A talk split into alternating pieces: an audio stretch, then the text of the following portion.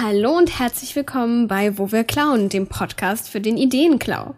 Ich bin Nachi und ich klau heute bei Natsume Yujincho, Pillars of Eternity und Grey's Anatomy.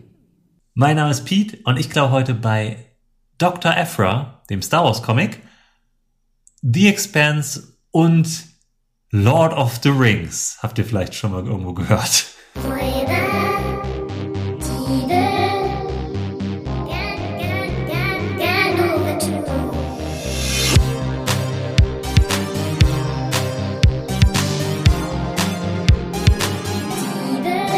Hast du frische Beute dabei?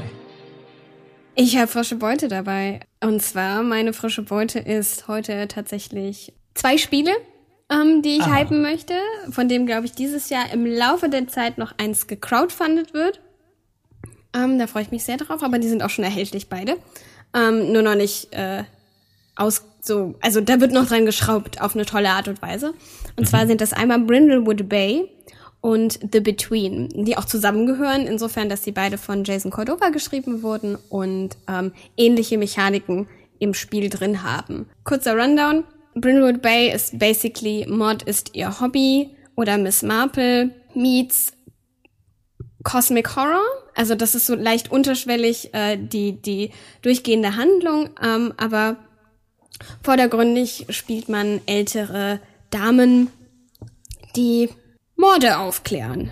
Ja. Äh, auf eine sehr spannende Art und Weise. Und äh, innerhalb dieser einzelnen Fälle kann man dann eben auch immer noch äh, Hinweise finden, die eine größere äh, Verschwörung. Verschwörung eines Kultes äh, quasi aufdecken und so. Und das Direkt ist wunderschön. Ich höre von weitem schon Agi äh, rufen, dass es ein Spiel ist, was extra für sie Glaube ich. Wurde. Also es ist super einfach, es ist sehr schlank und äh, hat hohen Wiederspielwert, auch die einzelnen Fälle, mhm. äh, einfach weil es ist kein diese Person ist der Mörder und alle müssen darauf kommen, sondern es ist ein ihr, das ist das Spiel ist so designt, dass die Spielenden, ihr entscheidet, wer der Mörder ist.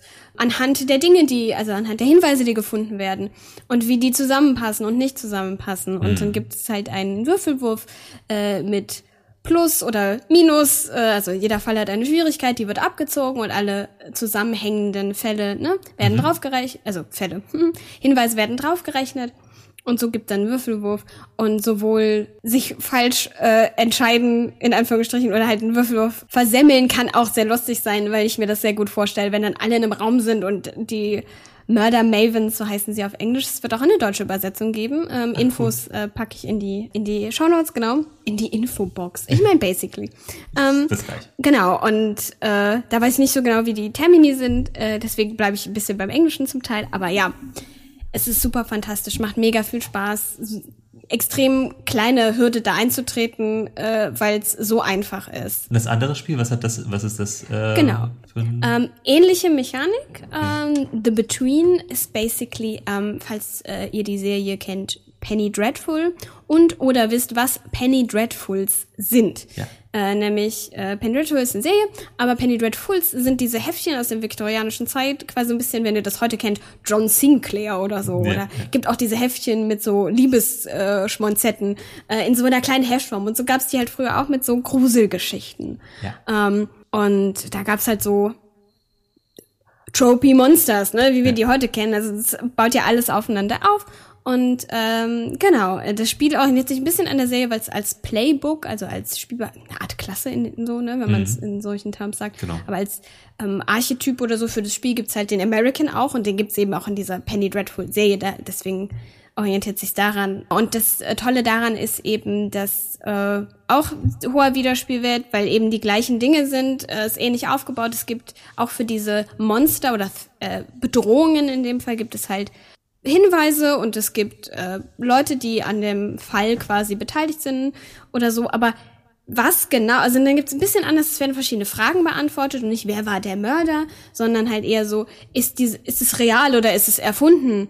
Ähm, mhm. Existiert es wirklich oder solche Sachen? Und das baut dann immer auf eine. Äh, The Between ist komplexer, Mhm. Ähm, hat auch so eine Tag-Nacht-Struktur, in der verschiedene Dinge geschehen, aber auch immer noch, also ich habe es noch nicht gelesen, weil ich das erstmal auf spielenden Seite nur genießen möchte Ah, ähm, und dann erst in die in die andere ähm, über den Tellerrand schauen möchte, aber auch da äh, ich habe auch dementsprechend noch kein anderes Playbook außer mein eigenes, was ich gerade spiele, ge gelesen, aber Was spielst du? grob von den Dingern. Ähm, ich spiele Dorian Gray, basically. Ach, also geil. eine unsterbliche Figur, die ein Kunstwerk, wie auch immer geartet, irgendwo hat, äh, das für sie nicht unbedingt altert, aber zum Beispiel in dem Fall mechanisch zum Beispiel ähm, Schaden nimmt. Ich, Ah, äh, wann immer cool. ich körperlichen Schaden mit meiner Figur heile, durch diesen äh, verletzlich machen Move, ähm, wird einmal abgehakt und ich habe halt nur so und so viel äh, Ah. Male, wie das funktioniert und dann muss ich äh, meine Figur äh, also retiren heißt es, also äh, In, in Ruhestand. die kann dann zum Beispiel Teil, genau, in den Ruhestand bringen, dann kann dann Teil des Hauses werden und oder andere Dinge können Ach, cool. passieren, je Mhm. nachdem.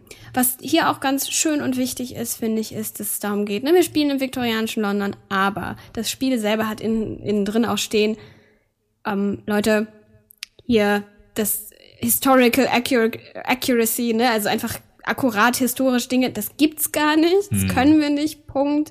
Ähm, marginalisierte Menschen sind in dieser Welt, äh, das könnt ihr machen, wie ihr wollt, beziehungsweise müssen auf keinen Fall halt, das ist ganz wichtig, was heißt, könnt ihr machen, wie ihr wollt, das kann man, solche Sachen gehen einem nie komplett, weil wir ja auch in, unserer Gesellschaft diese Hierarchie noch haben, aber zumindest ist dieses, man muss sich nicht an fiktive, von denen wir gar nicht so hundertprozentig sicher sind, dass sie da waren, Grenzen halten und an Grenzen, von denen wir sehr sicher sind, dass es sie gab, was vielleicht ähm, Gender und auch äh, äh, Race angeht, das muss nicht sein. Das Ja. bitte nicht so. Also ganz klarer Hinweis im Buch selber äh, und, und sowas alles. Nehmt die Tropes, die euch Freude machen, spielt mit Safety Tools, da auch nochmal. Also gibt's bei Brandon Bay natürlich auch, aber ähm, wir werden auch welche vorgeschlagen Ja, und aber ganz einem, kurz erklärt. Horror-Genre ist es immer Genau, nochmal. ne? Genau. Und aber auch da ähm, bedient halt, ne? Genau, eben haltet euch da nicht an sowas auf, was tatsächlich es gegeben hat, ähm, aber auch nicht an dem, von dem wir vermuten, dass es das gegeben hat oder so, weil Ja, auch da total. ganz viel ist, was, was, was nicht so präsent ist, aber es auch einfach gegeben hat, ne? Mhm, Und sowas. alles. Also toll, dass das Spiel das selber auch macht. Und sonst ist es, wie gesagt, ein toller Romp mit ähm, Fischmonstern am Pier, am Vergnügungspier zum Beispiel irgendwie äh, angucken. Oder ähm, wie gesagt, wir äh, ein, einem Schweinekult hinterher zu jagen. Äh, also ziemlich, da wurde es jetzt bei uns zumindest sehr schlockig und richtig wunderbar. Der spannende, der spannende ähm, Aspekt ist ja dieser Schweinekult oder, oder so humanoide Mhm. Schweine sind ja wirklich so ein viktorianisches Ding. Ne? Also das ist Ja. wirklich damals Ja. sowas gewesen, was halt ein Horroraspekt war. Weil es gibt's ja bei ähm, Darkest Dungeon gibt es das ja auch. Und Ah, gibt's auch. Ähm, nice. Ja, es gibt auch Amnesia A Machine for Pigs. Ja, genau. spielt Also das da ist wirklich- mit, das ist- äh, auch, das ist Da geht's eher um Kapitalismus. Ja, ja, Hier ja. glaube ich nicht, aber Aber da, das ist auch oft sowas, was halt eben damit zusammen, das geht halt auch auf äh, so Landadel, die sich halt verhalten wie, ne, also so, Mhm. ja, äh, so ja. Also Animal Farm Vibes auch so ja ein genau, bisschen. also so ne? Leute, die halt einfach komplett maßlos sind und kein kein ähm, keinen Respekt zeigen für das, was sie eigentlich haben und ne, also keine Dankbarkeit und Und schon hast du, hast du eine Thread auch nochmal eine neue gebaut, Pete. There we are. Weil ähnlich einfach, glaube ich, äh, funktioniert das da. Also ich weiß es noch nicht hundertprozentig, aber ich vermute es, weil die sich da sehr ähneln. Was, glaube ich, sonst noch an The Between ziemlich toll ist. Ähm, die Tag- und Nachtphasen sind halt spannend, weil verschiedene Dinge ge ge einsetzen, eine gewisse Rahmenhandlung es gibt. Und in der Nachtphase, äh, auch bei Brindlewood Bay, werden Sachen natürlich gefährlicher. Ah, okay. Nachts ist dunkler als draußen halt, ne? Also da geht's halt los. Ähm, nee, aber das, es gibt einen Day-Move und einen Night-Move. Das ist so dieses, Sachen werden schwieriger, weil es gruseliger wird, weil es gefährlicher wird nachts. Einerseits und dann gibt's auch noch die äh, die Unseen heißt es bei The Between. Das heißt, man um das um die Nachtphase ein bisschen zu strukturieren noch, gibt es eben man liest immer so Dinge vor, die irgendwo in London passieren, um zu zeigen, dass ihr nicht die einzigen Leute seid, die in London, also die Spielenden, in London rummachen und, und ihr Leben treiben. Vielleicht auf eher supernatürliche Art gibt's, liest man immer noch so paar und gestaltet dann auch noch an anderer Stelle ein bisschen das Leben in London äh, oder England mit. Mhm. Und das ist auch ziemlich toll. Also so, um, um zu sagen, wir gucken uns, ne, wie eine TV-Serie natürlich auch, das Leben dieser Protagonistinnen an. Ja. Ähm, aber es gibt auch andere Menschen in dieser Welt und die tanzen gerade in einer Bar oder hier wird gerade ein Ach, cool. Barbershop super, ausgeraubt ja. oder so. Also ja. das ist auch irgendwie sehr, sehr cool. Das gibt dem Ganzen nochmal Textur und alles sehr, sehr interaktiv. Also es gibt immer spielenden Fragen in beiden Spielen. Äh, du, ihr geht in diesen Raum, äh, der ist wichtig für diese Bedrohung, die wir gerade Was zeigt euch, dass hier ein sehr gut betuchter Mann lebt mm, oder so? Ja. Und dann sind die Spielenden dazu eingeladen. Deswegen sieht alles immer anders aus. Hm. Und es hat zu hohen Wiederspielwert, selbst bei gleichen Bedrohungen oder wie bei Blindwood Bay Fällen. Also mega hm. begeistert sind, für kleines Geld zu haben. Super viel Kreativität, die man selber reinstecken kann, eben auch dann, wenn man es mal gespielt hat, in diese Fälle. Ich wollte, keine Ahnung, ich habe das einmal gespielt, ich wollte Fälle schreiben. Also ja, cool. passiert mir sonst auch nicht. Ja. Aber ist, das ist ja voll cool. Also es ist ja ein super äh, süßes System. Und kann man sehr viel mitmachen. Ja, glaube ich. Wird, bin ich mir sicher, da kommt auch noch, das wird, also, ne, es, man kennt ja Powered by the Apocalypse, ja. was sehr viele Spiele dann gemacht hat. Und ähm, die sind jetzt beide natürlich von dem Erfinder des Systems mhm. auch, ähm, aber es gab, es gibt auch schon, also zumindest, ich weiß nicht, ob es schon Spiele gibt, andere, ganz andere, aber The Between nennt sich auch schon irgendwie inspired by bla bla oder so ein äh, Brindlewood Bay oder sowas. Mhm. Ähm, ich habe das, den genauen Duktus gerade nicht, aber also das gibt's auch schon, weil das die, diese Art von Dingen kann man ja eben auf ganz viele andere Settings, Systeme übertragen. Mhm. Gerade läuft auch noch ein, also wahrscheinlich, wenn die Aufnahme raus ist, nicht mehr, aber es gibt ein Prequel zu Brindlewood Bay, was gerade cool. noch Crowd, Crowdfunding ist in den 20ern, äh, in der Jazz-Szene und so. also viele Möglichkeiten für cool. spannende Dinge sehe ich da. Richtig toll. Ja. So, jetzt habe ich ganz lang geredet. Ach, Was ist gut. denn deine frische Beute? Meine frische Beute ist dafür umso kürzer heute. Ich habe einmal nur frische Beute mitgebracht, äh, als dieses Mal in Songform. Und zwar mm. ist es ein Song von ähm, einem super erfolgreichen YouTuber, den vielleicht aber trotzdem nicht alle so auf dem Schirm haben, nämlich BDG, also Brian David Gilbert, äh, ehemals bei Polygon äh, Videoperson, bekannt für unter anderem den ähm, sehr, sehr guten Pokémon-Rap, den er selber nochmal neu aufgesetzt hat. aber halt auch für wirklich, wirklich gute, richtig lustige, zum Teil auch sehr creepy Videos, die er macht. Mhm. Ähm, und der hat ein, und er singt halt eben auch. Er hat unter anderem letztes Jahr zu Halloween eine kleine EP gemacht, wo er ABBA-Songs auf Halloween-Monster umgedichtet hat. Äh, ja, genau. Und du hast mir das vorenthalten, Pete. Ich weiß gar nicht, warum ich es dir nicht gesagt habe. Ich hab Shame ich on hab, you. Irgendwie gehe ich immer davon aus, dass alle Leute BDG kennen, aber anscheinend nicht. Ich nicht? Nein. aber ich schicke oh dir, schick dir gleich noch einen Link. Halloween ja. aber? Ja, genau. Oh. Richtig gut. Naja, meine frische Beute ist der neue Song, den er zusammen mit Louis Song gemacht hat. Anderer YouTuber auch äh, wohl auch bekannt oder zumindest relativ bekannt, wenn man sich irgendwie mit Animation und mit Musiktheorie so ein bisschen auseinandersetzt, weil er einen wunderschönen kleinen YouTube-Kanal macht, wo er mit so kleinen animierten Videos Musiktheorie erklärt und auch erklärt, wie er Musik oh, macht. Und er macht halt insgesamt einfach sehr, sehr entspannte, coole Musik. Und die haben jetzt zusammen einen Song gemacht. Brian David Gilbert singt dazu. Der Song heißt Breezy Slide. Das Video ist ein wundervolles, wholesome Gesamtkunstwerk, wo die beiden einfach einen schönen Tag verbringen in so oh. coolen 80er Jahre mäßigen Klamotten.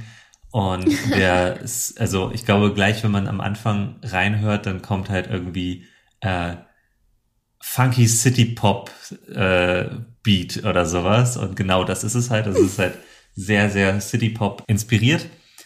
Und ja, es ist ein richtig, richtig cooler, gute Laune-Song und etwas, was mir vor allem in, in Angesicht dieses durchgehend beschissenen ja. Wetters sehr gut getan hat.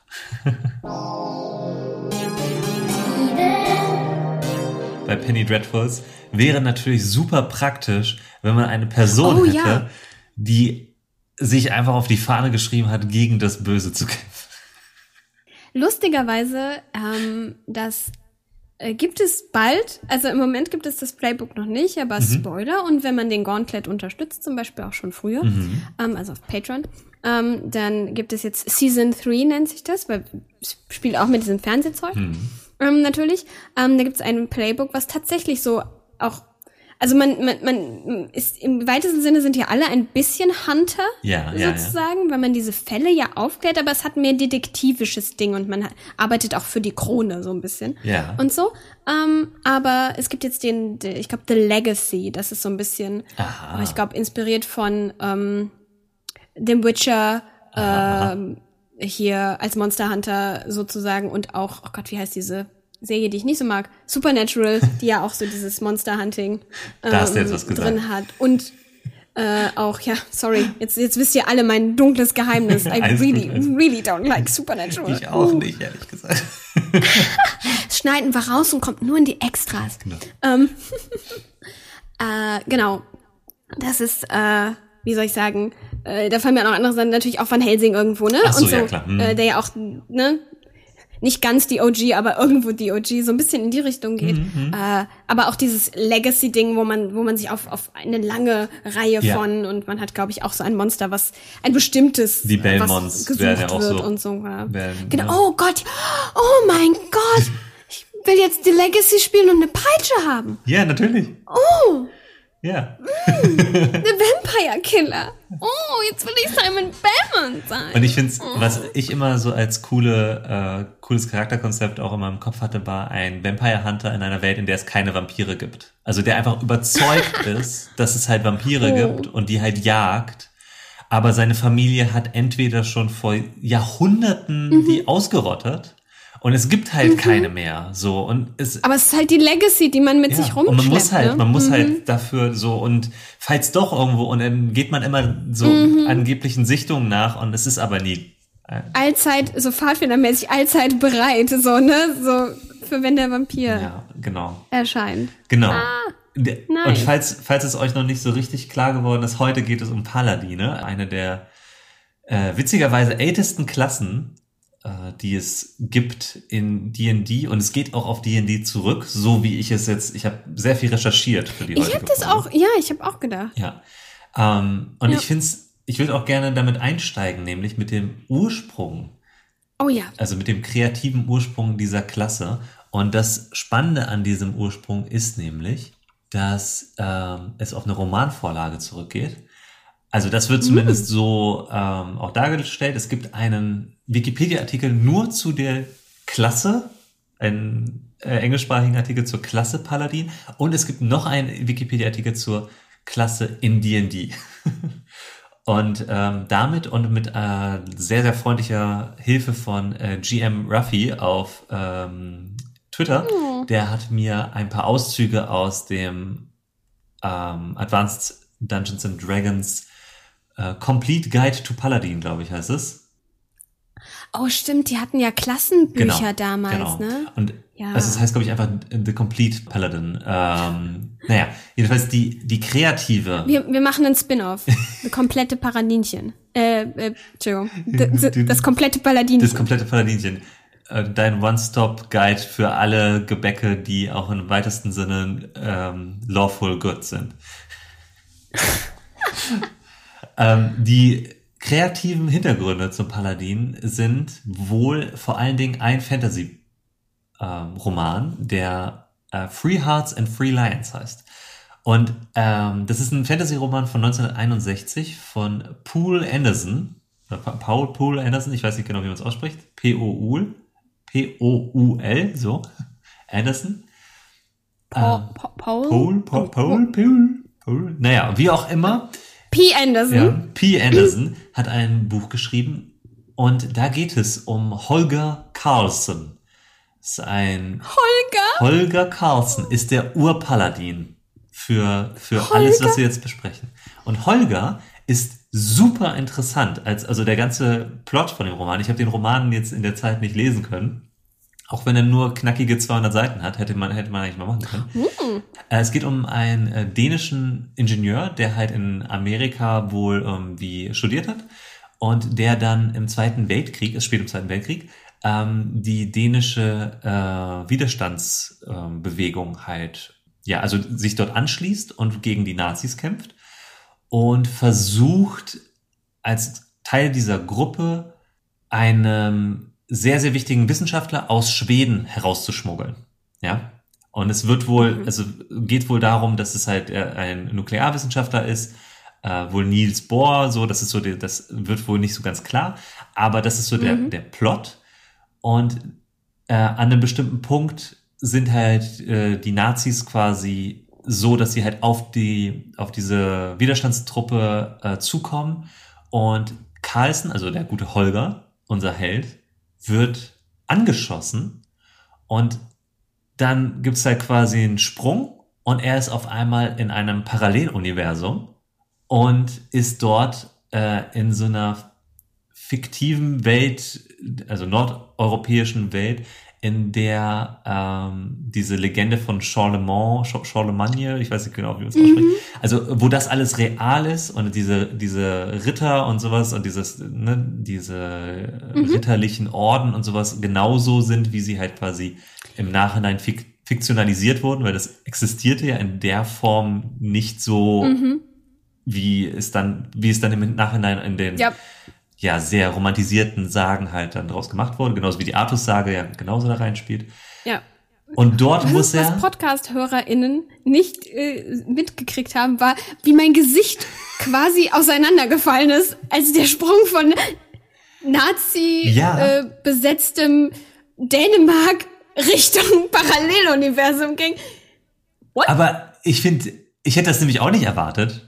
Und wie cool ist das eigentlich, diese, die, Grund, die Grundannahme? Auf 200 Seiten, no less. Ja. Ähm, und ich will jetzt auch den Plot gar nicht spoilen, weil ich glaube, es lohnt sich wirklich, dieses Buch mal zu lesen, gerade aus heutiger Sicht.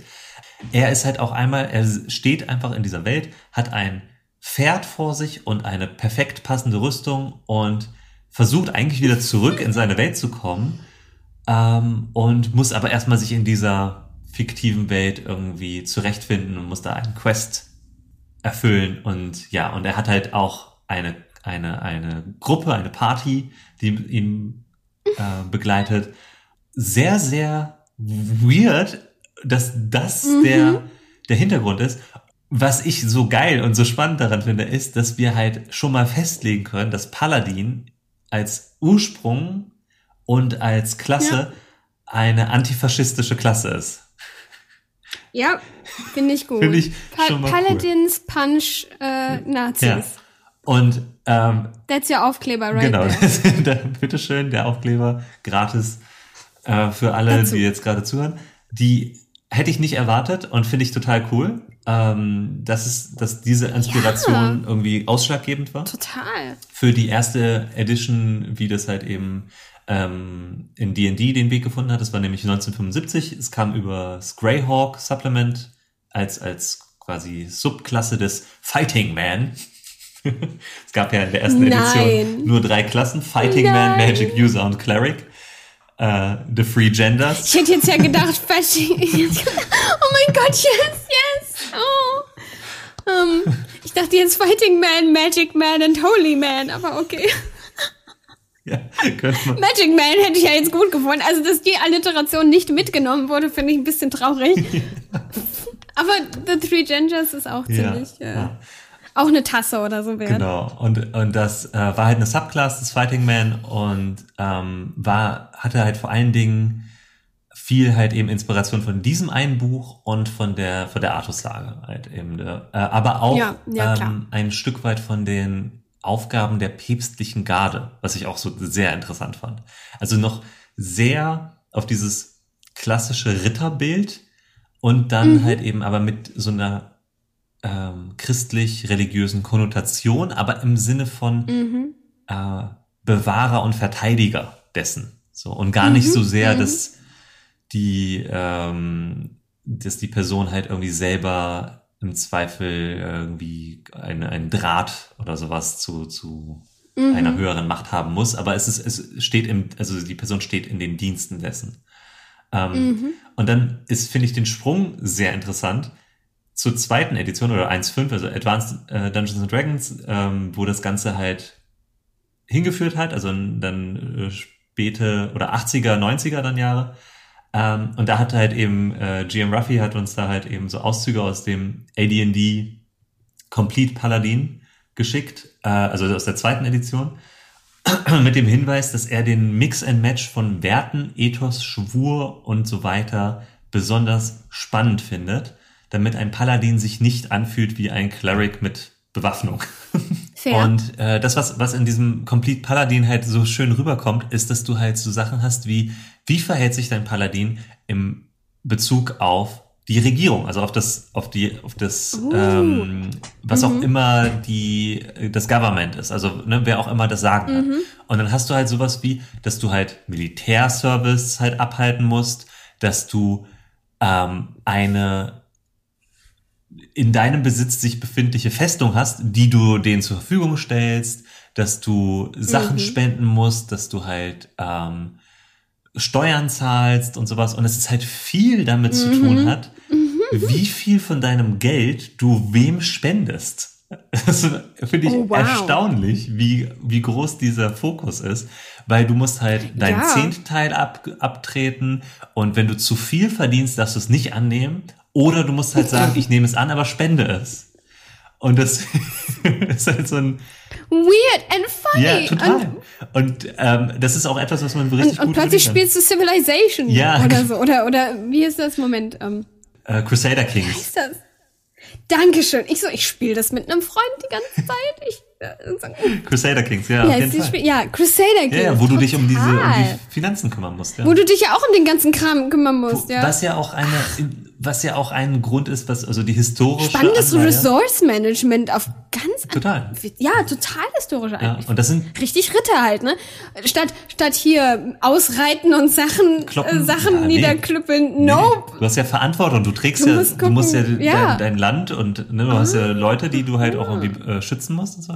Und das, das finde ich, ja. finde ich total interessant. Und dann sind die anderen Sachen halt sowas wie, ähm, dass du immer ehrlich sein musst, ne? Also oder nicht immer, sondern dass du halt mhm. einfach so, du, also dass du sehr taktvoll und freundlich bist mhm. und dass du die Gefühle von anderen nicht verletzt. Und das finde ich so, aber dass du zum Beispiel auch sowas machst, wie dass du dich um deine Familie kümmerst und dass du einmal im Jahr mindestens zu dem familiären, äh, zum Familienfriedhof reist und dort ähm, einen ganzen Tag verbringst und sowas. Also das sind so Sachen, die ich total cool finde. Ähm, ja. Und, und dann auch mit, mit so kleinen Beispielen, wie du halt dich in verschiedenen Situationen verhalten könntest und so weiter. Ne? Und wir merken, es war nicht alles schlecht in AD&D. Nee, das ist es ja. Sage ich jetzt als totaler Mensch, der keine Ahnung hat, liebe AD&D-Fans. Ja, I just ich, don't know. Mein AD&D-Wissen ne? startet und endet halt eben auch mit äh, Baldur's Gate 1 und 2. Ne? Also so, da, da bin ich auch total und da verlassen mich die Leute, wenn ich nach zwei Wochen ihren blöden Quest nicht gemacht habe und ich habe es gar nicht gemerkt. Deswegen sind ich und Baldur's Gate auf dem Kriegsfuß. Stimmt, das tun sie. Und dann konnte ich nicht. Ich konnte nicht, weil ich hab, ich hab's nicht geschafft. Und man muss, es war dieses musst, Do or Die ja. oder und du musst ja auch einfach die, ganzen langen Rasten reinkriegen, damit du überhaupt überleben kannst. I didn't. Ja. Ähm, und weiter, also die Entwicklung des Paladins ist super interessant gewesen, weil die äh, das Alignment-System ist quasi total in mhm. dieser Klasse verankert. Ne? Also ja, ne, das, das habe ich auch zur gerade dritten gedacht. Edition bist du gefälligst äh, rechtschaffen gut. Also Lawful Good ist quasi gesetzt mhm. und du kannst auch nichts anderes sein. Du kannst dich auch nicht ja, gut, anders das verhalten. Sind ja diese alten Regeln, ne? ja.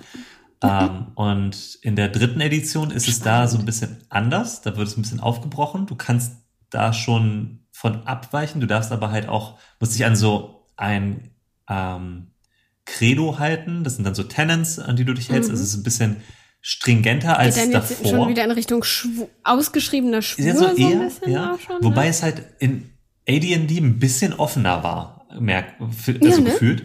Ähm, und in der dritten Edition ist es halt so, dass du halt zum Beispiel nicht willentlich böse handeln darfst und immer ehrlich sein musst, also auch im Kampf. Das heißt, mhm. du darfst zum Beispiel Leuten, du musst Leute, ähm, also du hast so eine Regel, dass du Fair Warning und Due Quarter geben musst, allen Feinden. Das heißt, mhm. du darfst, du musst dich halt ankündigen und oh wenn jemand halt quasi ähm, um, um, um, um Gnade fleht, musst du das auch erteilen und die Leute auch fliehen lassen, ziehen lassen und so weiter und so fort. Und äh, was ich besonders schön fand, ist Tarnung, Täuschung, Fernwaffen, Gifte und hinterrückse Angriffe würden Paladine nur als letzten Ausweg wählen und niemals halt als Taktik oder Strategie halt wählen. So. Mhm. Ja. Ich stelle mir den Paladin vor, der sich freut, wenn dann, dann so, ja, okay, dann, dann, ähm, dann dürft ihr halt gehen oder sowas und, und dann, wenn jemand anders aus der Gruppe den, den dann halt doch irgendwie finisht und dann so, ach danke, ich kann ja nicht, tut mir Ja, leid, mein genau. Job verbietet mir das. Ey. Oh, Ich hätte ja gern, aber mm, Genau. also das kann ich mir auch für sehr Ja, spannende Dynamiken Ja, dann so ja. vorstellen. Es gibt ja- oder für so ein Comedy-One-Shot. eben, eben genau das. Und ich glaube, das ist halt eben, ähm, also Sehr äh, cool. hier ist es halt wirklich so ein ausformulierter Code, also es ist wirklich so ein ritterlicher, so ein Credo. Ja, Codex, Kodex, ne? genau, Ja. an den du dich hal- halten musst. Und dann haben wir die vierte Edition und auf einmal wird alles anders. Äh, man sagt, man, die vierte Edition hat ja so verrufen, dass es sich irgendwie alles Schlechte an MMOP, äh, MMORPGs irgendwie abgeguckt hat. Ähm, würde ich jetzt so nicht unterschreiben. Ich finde, die vierte Edition hat mechanisch sehr viele interessante Dinge getan, aber äh, das ist jetzt. etwas- ist eine das Diskussion für einen ja, anderen genau, Tag. Das ist was anderes. Ähm, das, was ich aber spannend finde, ist, dass sie jetzt gesagt haben, okay, Paladine sind jetzt einer Gottheit verpflichtet. Und das kann eine, das kann Mhm. überhaupt äh, zum ersten Mal ganz offen und ganz klar eine böse, Böse und Gottheit Mhm. chaotische und eine oder eine neutrale Gottheit sein. Ähm, und das ist vollkommen offen. Aber das, was wir bis jetzt noch nicht diskutiert haben, ist, ähm, davor war es so, wenn du von deinem Credo quasi abgegangen Mhm. bist. Ähm, und davor war es auch so, dass Paladin immer eine Prestige-Class, Subclass oder sowas waren, also etwas, was du halt erst erreichen musstest. Und Mhm. ah du ja, musstest ja, halt ganz, ja, klingt ja auch nicht genau, und du unlogisch. musstest halt ganz krasse Voraussetzungen erfüllen. Du musstest sehr, sehr hohe Werte in Stärke und Charisma und sowas haben. Und bis zur, ich glaube, dritten Edition war es so, dass es nur Menschen als, als wenn es um die Völker ging, Oh ja, ähm, Paladin sein konnten. Was dann aber in der dritten Edition Thanks. aufge, ja, bescheuert. Was dann in der dritten Edition aufgeweicht wurde. Und in der vierten Edition ist es jetzt so, du wählst dir einen Gott aus. So, ne? Ähm, davor war es so, wenn du gegen dein Credo verstoßen hast, dann bist du gefallen und dann hast du deine göttlichen Fähigkeiten, die du halt hattest, also alles, was über deine normalen kämpferischen Fähigkeiten hinausgeht, sind verloren gegangen. Das geht jetzt in der vierten Edition nicht mehr. Was jetzt aber stattdessen ist, ist, dass der restliche Orden deiner Gottheit das nicht besonders gut findet, dich jagt und, und zur Rechenschaft zieht. Und ich finde die Idee voll cool. Ich finde die Idee Ja, richtig voll gut. geil, ja. Zack, hast du eine Backstory, bam. Ja, und ich finde es Total also ich find cool. die Idee auch richtig cool, dass du halt vielleicht auch als Paladin dann irgendwie als s- als Nebenquest auf einmal gesagt bekommst, hier ist einer, der gegen das Credo verstoßen hat, kümmere dich mal drum. Und dann ist es so ein, Ja. so ein kleines Dilemma für dich, weil Oh du erstmal herausfinden musst, was da Ja. passiert und so. Finde ich total cool. Genau. So, warum, warum Ja, ist das nicht das fester moralische Bestandteil? Ne? Also, Ja. naja, und jetzt, und dann kommen wir zur fünften. Hen, he, äh, äh, total Inspiration hier auch gleich. Ge- Guck dann Claymore, da gibt's sowas auch, dem Manga. Oder äh, Friends at the Table hat auch so eine Storyline, die sich also ergeben hat. Plötzlich war auch eine Gruppe, ne? Ja, voll. Da war so eine, die heißen auch Knights und zack, zack, mega spannend, wo dann einer auf, auf dich angesetzt wurde, weil du halt was gemacht hast, was du als Mitglied dieser Gruppe nicht machst. Ja. Was, oh, Voll, voll gut, ne? und das von beiden Seiten zu beleuchten, mega. Ja, Finde ich auch richtig, richtig Uh. cool. Und dann kommen wir halt schon zur fünften ähm, Edition und da sind halt eben die Schwüre äh, komplett abseits von göttlichen Mhm. Wesen, können in Verbindung damit stehen, aber müssen Mhm. nicht. Ähm, und öffnen halt dadurch halt eben ganz andere Konstruktion. Ähm, ich konnte nicht so wirklich was dazu finden, was die Entscheidung dafür äh, beeinflusst hat. Aber das, was ich halt eben so aus der Art und Weise, wie sie es halt darstellen, rauslese, ist, dass sie eben genau diesen Aspekt, du bist an eine Gottheit gebunden, eben aufweichen wegnehmen wollten, um die Trennschärfe zum Cleric oder zum, zu, zu den ähm, KlerikerInnen halt eben aufzu, also die, die Trennschärfe stärker zu machen, weil das ist nämlich genau das, was, glaube ich, Ja. das Problem ist in der vierten Edition, dass du dann halt einfach der, der Tank Was unterscheiden einen War Cleric vom äh, kriegsorientierten Ja, Paladin. genau. Und, oder was unterscheidet dann Ja. einen pazifistischen Paladin von einem beliebigen Cleric? Ja, Und das, das wird dann eben, also wo da, nur, nur zu sagen, ja, der darf eine Rüstung tragen, ist halt ein bisschen schwach, weil das halt ne, nicht so. Ja, oder mehr Magie und so. Also man will sich der Narrative halt ab. Genau. Das macht sehr, sehr, das klingt sehr logisch, dass man sich der Narrative ab abtrennt, ne? Und halt eben verschiedene, grenzen möchte, auf jeden Fall, ja. verschiedene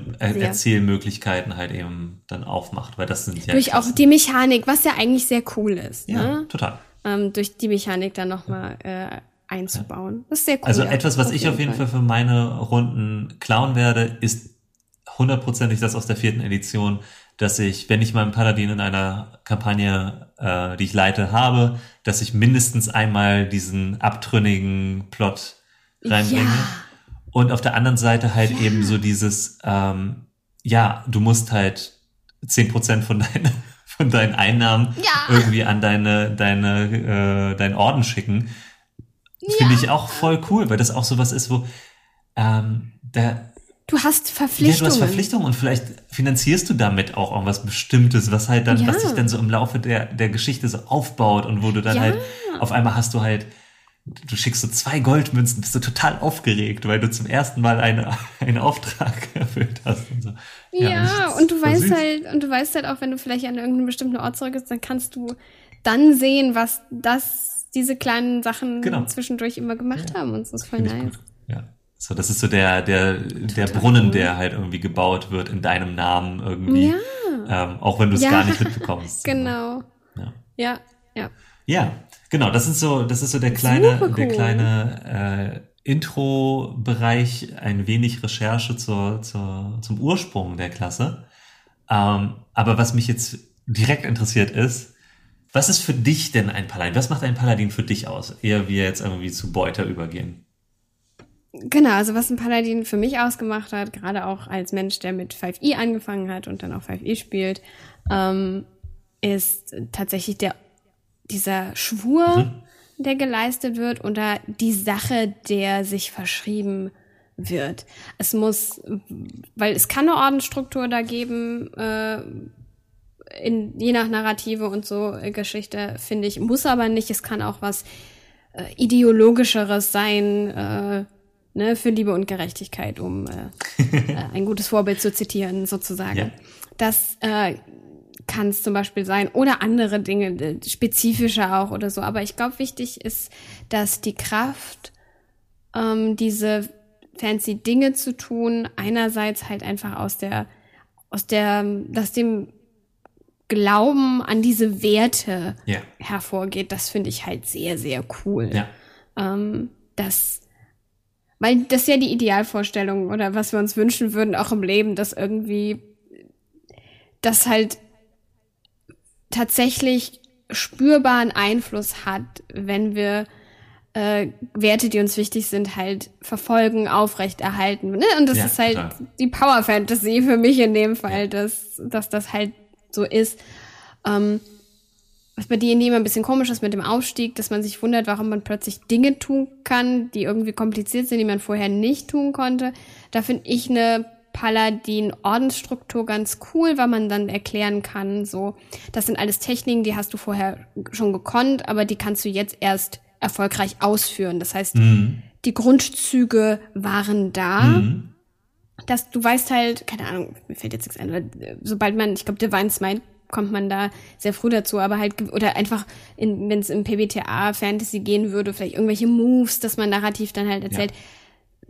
Du wusstest die Bewegung des Manövers, das- äh, die Taktik, das hast du alles Oder gelernt. der Spruch oder, oder, oder was, vielleicht ist es ja in Genau, wenn es um Zauber geht, ist. genau. Sprüche, das war dir, aber die Kraft dahinter, die, die, die Tiefe des Schwurs musste erst durch die Erfahrung gesammelt werden, dass ich das halt so, äh, so würde ich mir das erklären. Ja. Und es muss nicht- Geht aber für einen anderen Pal also für einen Paladin ohne Ordensstruktur sicher auch, dass man sich da, Ja. das muss man selber machen, da ist da, narrativ greift einem D&D ja oft nicht so unter die das Arme.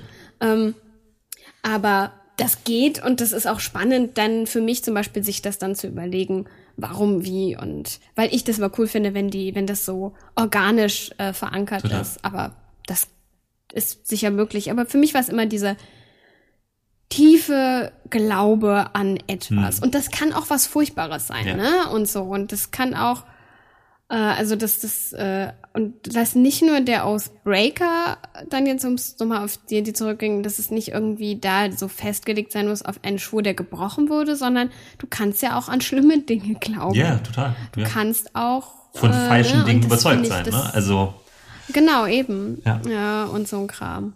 Also das finde ich, glaube ich, sehr cool und damit zu spielen auch. Zusätzlich der Tatsache, dass ähm, wie dann damit umgegangen wird und total spannend, ne, was du eben schon erzählt hast aus der historische, wenn äh, aus der historischen Geschichte in Anführungsstrichen des Paladins, was passiert, wenn man seine Spur ja, bringt. total. Ja. Äh, Oder was passieren kann. Weil ich finde halt auch einfach, du kannst nichts mehr, ist ein bisschen Nee, langweilig. genau, aber genau, sie setzen dir jemanden auf den Hals. Uh, Ja, ja. Nee, ich finde es Interesting. auch grundsätzlich immer auch erzählerisch, aber auch mechanisch total schwierig, wenn die Spielleitung quasi entscheidet, du bist nicht mehr genau fähig, du, ja, am also Spiel ich nehme dir, teilzunehmen. ich nehm dir quasi deine Agency weg. So ist immer eine, Mhm, ja. also es ist ein, es ist super interessant, wenn du halt irgendwie eine äh, Gruppe hast, die halt irgendwie Stufe 14 ist oder sowas, also oder in äh, anderen Systemen halt eben sehr, Mhm. sehr gut ausgerüstet und du nimmst denen ihre Sachen weg. Das ist was ganz anderes. Das finde Ja. ich total interessant, weil sie auf einmal dann wieder Andere ne, Lösungen andere finden Lösungen finden müssen. und gucken müssen, wie sie, wie sie halt irgendwie ähm, mit Improvisation und ne, guten Ideen sich halt wieder in, an ihre Sachen ran ähm, Mhm. oder wi- wieder an ihre Sachen rankommen. Aber ähm, zu sagen, du hast deinen Draht zu deiner, wie auch immer, göttlichen, ähm, also zu, zu dem göttlichen Wesen verloren, das irgendwie für dich zuständig ist. Und dadurch verlierst du alle deine magischen Fähigkeiten oder deine, deine Techniken und alles Mögliche. Mhm. Ist, ja, Ja. cool. also es ist nicht so, nicht so Ja. interessant einfach. Ähm, und wie du halt meintest, ne, also oder, oder gerade dieses, dann kommen Leute und versuchen dich zur Rechenschaft zu ziehen. Und das muss ja gar nicht sein, dass die halt versuchen, dich umzuhauen.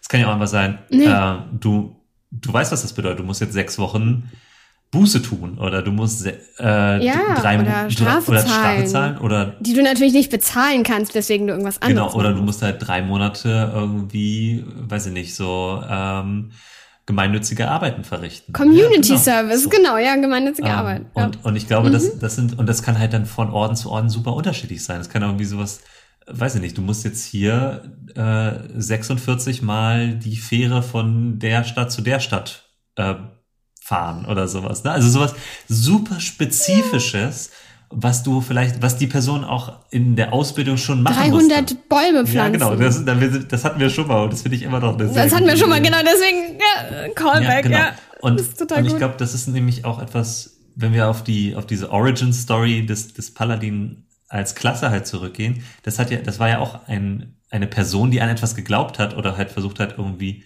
für etwas zu kämpfen oder, oder gegen das Böse oder Mhm. Ja. ne, für etwas Gutes.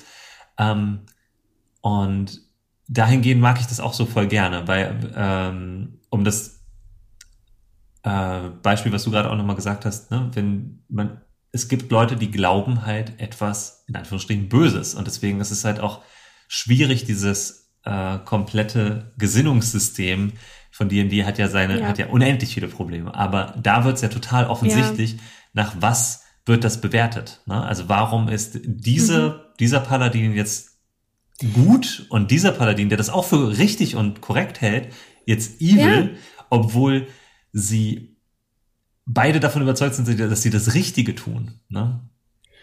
Wenn der, äh, wenn der Glaube daran, das zu tun, was deine, der Adel sagt oder die, no, ne, die noblen Leute Mhm. über einem äh, und die machen furchtbare Dinge, größer ist als der Glaube daran, nicht schlimme Dinge Ja. zu tun. Und, und ne, dann, dann bist du Teil schlimmer Dinge als Paladin, Total. weil das irgendwie diese Obrigkeitshörigkeit äh, vielleicht in dem Fall oder so, die halt stärker ist. Oder der Glaube daran, dass wirklich diese Leute nichts Falsches machen können. Also muss das ja richtig sein irgendwie, Ja, ne? total. Oder sowas in der Art. Und dann auch der innere Struggle vielleicht auch, den man in NPCs und oder Ja. eigenen Charakteren porträtieren kann, als wie, das kommt mir komisch vor, aber ich habe das doch, also ne, Werte hinterfragen ist ein sehr cooles Ding, was man auch am Tisch halt äh, spannend äh, ausspielen kann. Das ist sehr cool.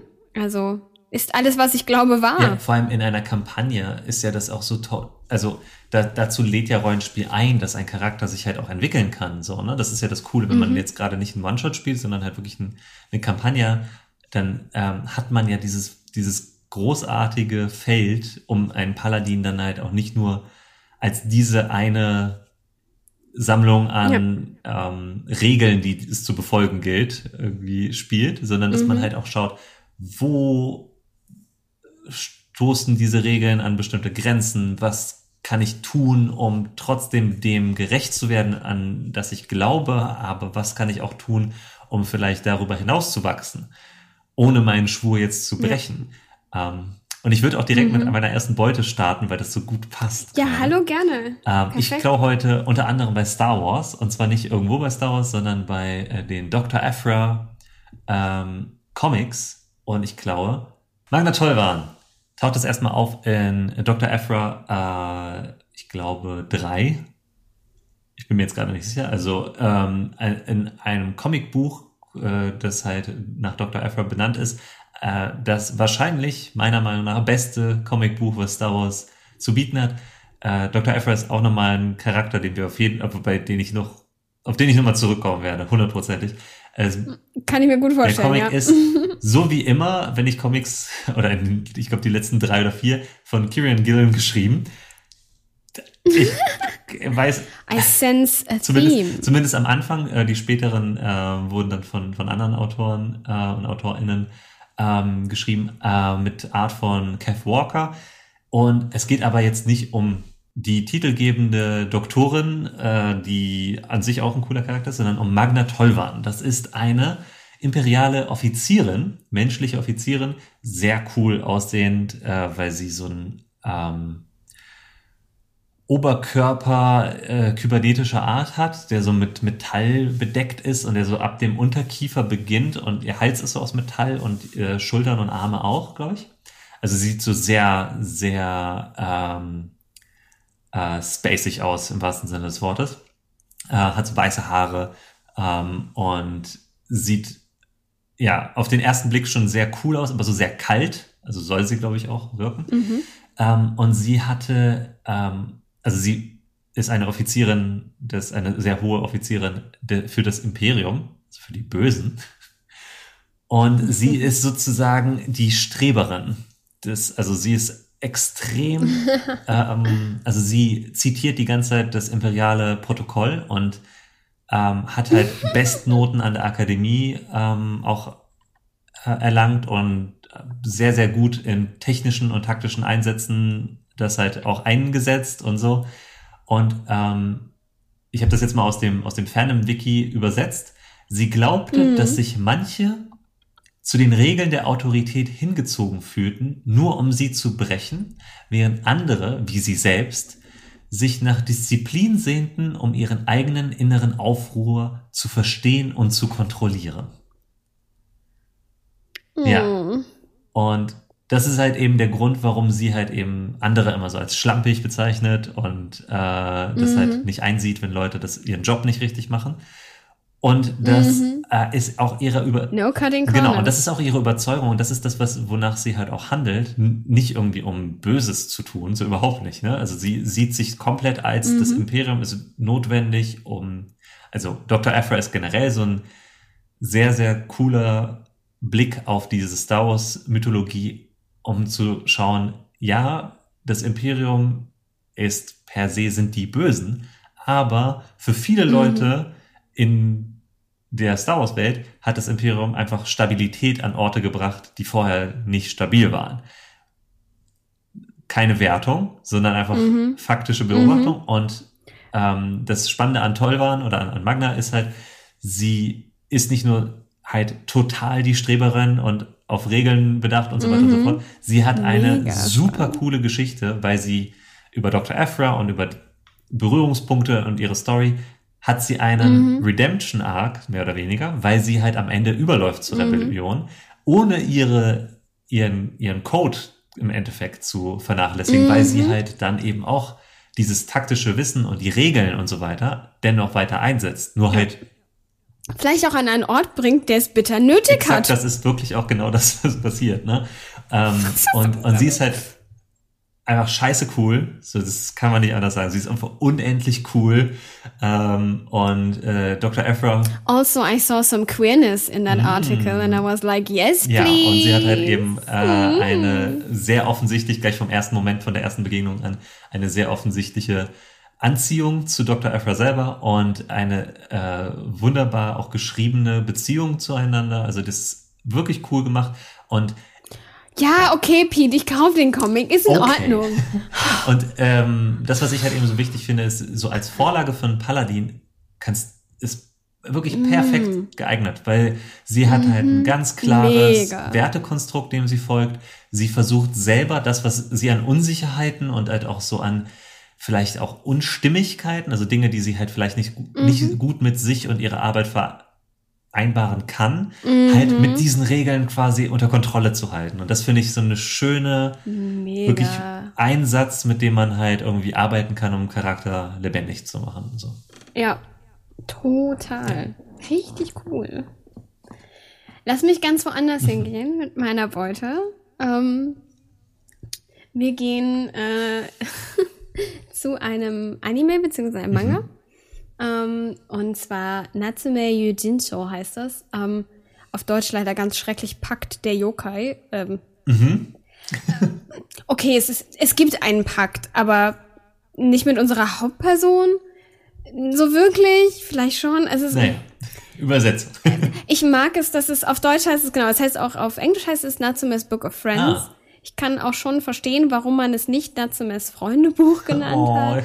Würde mir aber äh, tatsächlich dieses, ähm, also ja, innerhalb dieses Freundebuch werden tatsächlich Pack, pa eine Art Pakt ähm, nicht niedergeschrieben, aber Leute schreiben einfach nur ihren Namen rein, tatsächlich. Ist ein bisschen wie so ein Autogrammbuch. ähm, aber, ähm, und das hat dann Paktqualität, weil es eben Yokai bzw. Ayakashi sind, also ähm, mythische Legenden, Folklore-Kreaturen ähm, und sowas. Äh, aber ich finde, ich finde den misleading. Es ist, äh, ich glaube, da hat man sein Bestes getan, um, um dem gerecht zu werden. Und das, das Schönste man, also ich, ich no shade, es ist schwer. Ähm, weil, wie gesagt, das, die wörtliche Übersetzung hat bei uns halt komische Konnotation. Was heißt komisch? Hat halt bei uns diese Konnotation, dass, dass Leute irgendwie ihre Lieblingsfarbe aufschreiben Ja. und so, ne? Also, und ja, das klingt mm, sehr viel kindlicher dann dann am Ende, als es, als es am Ende ist und wäre einfach äh, Schwierig. Hm. fehllaufend. Äh, ver Verstehe ich total. Es ist nicht einfach. Mhm. Ähm, aber irgendwie klingt Pakt auch wieder nicht nach was ganz anderem, weil das allermeistens ist es eine, eine Serie, in der es um ähm, Natsume geht, den titelgebenden, in dem im Original quasi titelgebenden Haupt, äh, jungen Hauptcharakter, äh, der halt diese Kreaturen ähm, sehen kann und damit halt Probleme hat, weil er einer der wenigeren Menschen ist, der die sehen kann. Und wenn du von Anfang an als Kind mit auch einer äh, schwierigen Familiengeschichte dahinter und und ähm, Adoption beziehungsweise genau Adoption und oder ne, wenn man seine Eltern verliert und all das, also und dann wirst du von Familie, Familie zu Familie geschoben ähm, und siehst Dinge, die nicht da sind, obwohl du doch eigentlich nur normal und hier reinpassen möchtest. Das ist super schwierig und sehr spannend und hat ganz, ganz tolle Szenen, die sehr viel, die einem sehr viel geben, die einen sehr viel fühlen lassen ähm, und trotzdem in diesem sehr spannenden äh, Universum existieren, in dem es halt diese Kreaturen gibt. Ähm, und oftmals ist es auch echt sehr, sehr ähm, Slice of Life, cool. wenn man das so neudeutsch sagt. Weil es tatsächlich oft darum geht, äh, also manchmal haben auch diese Kreaturen ganz, ganz simple Probleme irgendwie, die aber aus verschiedenen Gründen, gerade auch weil Menschen sie nicht sehen, die meisten, irgendwie Missverst also manchmal geht es um Missverständnisse oder um Kommunikationsprobleme, wenn jemand mit jemandem ähm, kommunizieren will, der einen nicht sieht oder wie das vielleicht über die Jahre gemacht wurde mit einer Person. Es hat diese Untertöne und es hat diese Flashback-Sachen durch die Bank weg, durch die äh, Seasons. Es gibt mittlerweile sechs, fünf auf jeden Fall. Ich glaube, es gibt, ja, ich glaube, es gibt sechs.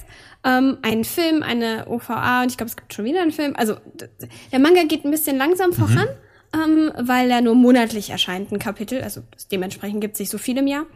Ähm, ist wunderschön und mir gefällt halt erstmal die ganze, also ich bin ja jemand, der total auf das Thema japanische Folklore, Mythen, äh, äh, spirituelle Dinge abzieht einerseits, aber andererseits auch total auf die, den Ton mhm. und die Liebe, die da reinfließt, wirklich in anders sein Verstehen auf ah, so okay. vielen mhm. Ebenen und wie, wie Natsume auch zum Beispiel von, oh Gott, ich hasse euch, weil ihr mir das Leben mhm. schwer macht, äh, geht zu, okay, maybe we're friends. ähm, und, und auch tatsächlich Mensch, men, in, an seinem neuen Ort eine Familie findet, die tatsächlich sich gut um ihn kümmert und ihn mag, die er beschützen möchte, Ach, cool. indem er denen das nicht erzählt. Mhm. Ähm, aber auch FreundInnen findet, äh, von denen manche es wissen und manche es nicht wissen. It's wonderful. Okay. Ähm, genau. Und was wichtig ist, es gibt irgendwann dann auch die Exorzisten. Also tatsächlich ah. Leute, die diese Kreaturen einfangen, wenn sie zu böse sind. Ach so, ich habe jetzt nämlich erstmal ähm, gedacht, du klaust quasi den Hauptcharakter als Paladin. Nein, ich klaue nicht den Hauptcharakter, ich klaue einen Exorzisten. Aber um die Welt zu naja, verstehen, muss ich ja, etwas ausholen. Ja. Äh, es gibt diese Exorzisten und wir treffen zuerst einen, der ist sehr mhm. nett. Ähm, der fängt böse, also äh, die Exorzisten äh, sind eher dafür da, man schließt mit denen Pakt und benutzt diese Kreaturen dann als Handlanger. Ah, mhm. ähm, als Shiki, so heißen die. Ähm, oder ähm, man, man sperrt sie ein oder vernichtet sie. Ähm, das sind so diese drei Dinge, die es quasi, die möglich sind. Denn man beschützt ja die Menschheit vor diesen Kreaturen. Also das geschieht alles unter dem, ne? Und da gibt's halt auch Legacy, also um, um, dann sind wir quasi wieder bei der Legacy und dem ah, Monster. Ja, und gehen dann zu einem meiner Lieblingscharaktere äh, der Serie, der sehr sporadisch nur auftaucht. Das ist nämlich äh, dem, bei dem wir klauen werden, nämlich äh, Matoba Seiji. Ähm, der Matoba-Clan ist eine sehr große alte Familie. Er ist das Oberhaupt, ein sehr junger Mann noch. Ähm, wahrscheinlich damit er auch nicht zu weit äh, in A, weil das spannend ist, wenn wir so einen jungen Clan äh, Kopf haben. Andererseits auch, damit er nicht zu weit im Alter entfernt ist von dem Hauptcharakter, der äh, im Oberschulalter mhm. ist. Äh, wahrscheinlich auch damit, äh, dass, obwohl wir auch eine seiner HandlangerInnen äh, eine fantastisch coole alte ah, Frau ah, cool. ist. Also die ist, oh, mm, I love her, she's great. ähm, aber äh, und äh, er ist halt cool, weil also da gibt's verschiedene. Wir lernen äh, ein paar kennen oder sporadisch so ein bisschen. Ähm, aber Matoba ist eben ein Kopf dieser sehr alten, sehr angesehenen, sehr machtmächtigen Familie. Sie haben viele kleinere Clans unter mhm. sich. Die haben ähm, viele kraftvolle, dienende äh, Monster. Mhm äh, sag ich jetzt, ja. äh, also Kreaturen, weil Monster sind, ne, Monster hat so eine negative Konnotation, äh, in dem Fall eben eigentlich nicht unbedingt.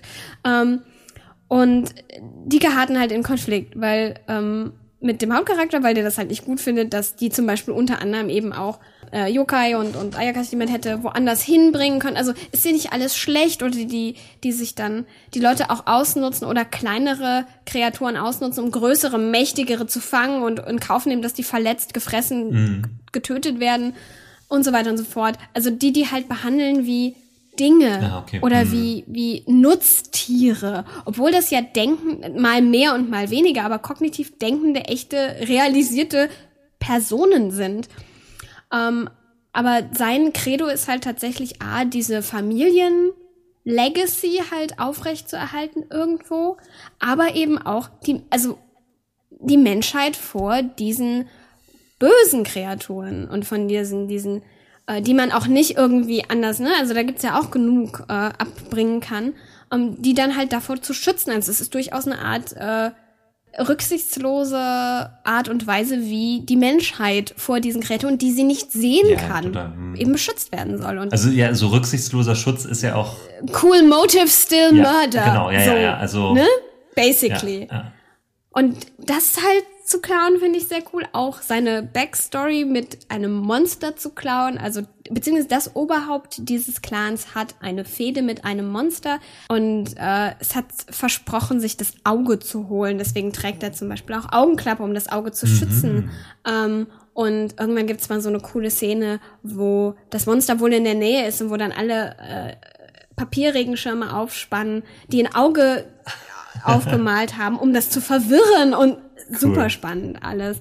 Also genau, weil er da mal eben eine sehr äh, machtvolle Kreatur eben äh, böse mitgespielt wurde und die halt jetzt auf Rache halt aus ist. Also auch eine sehr coole Backstory. ähm, und eine Art Fluch Ja, quasi ist, die, die mit sich rumgetragen wird.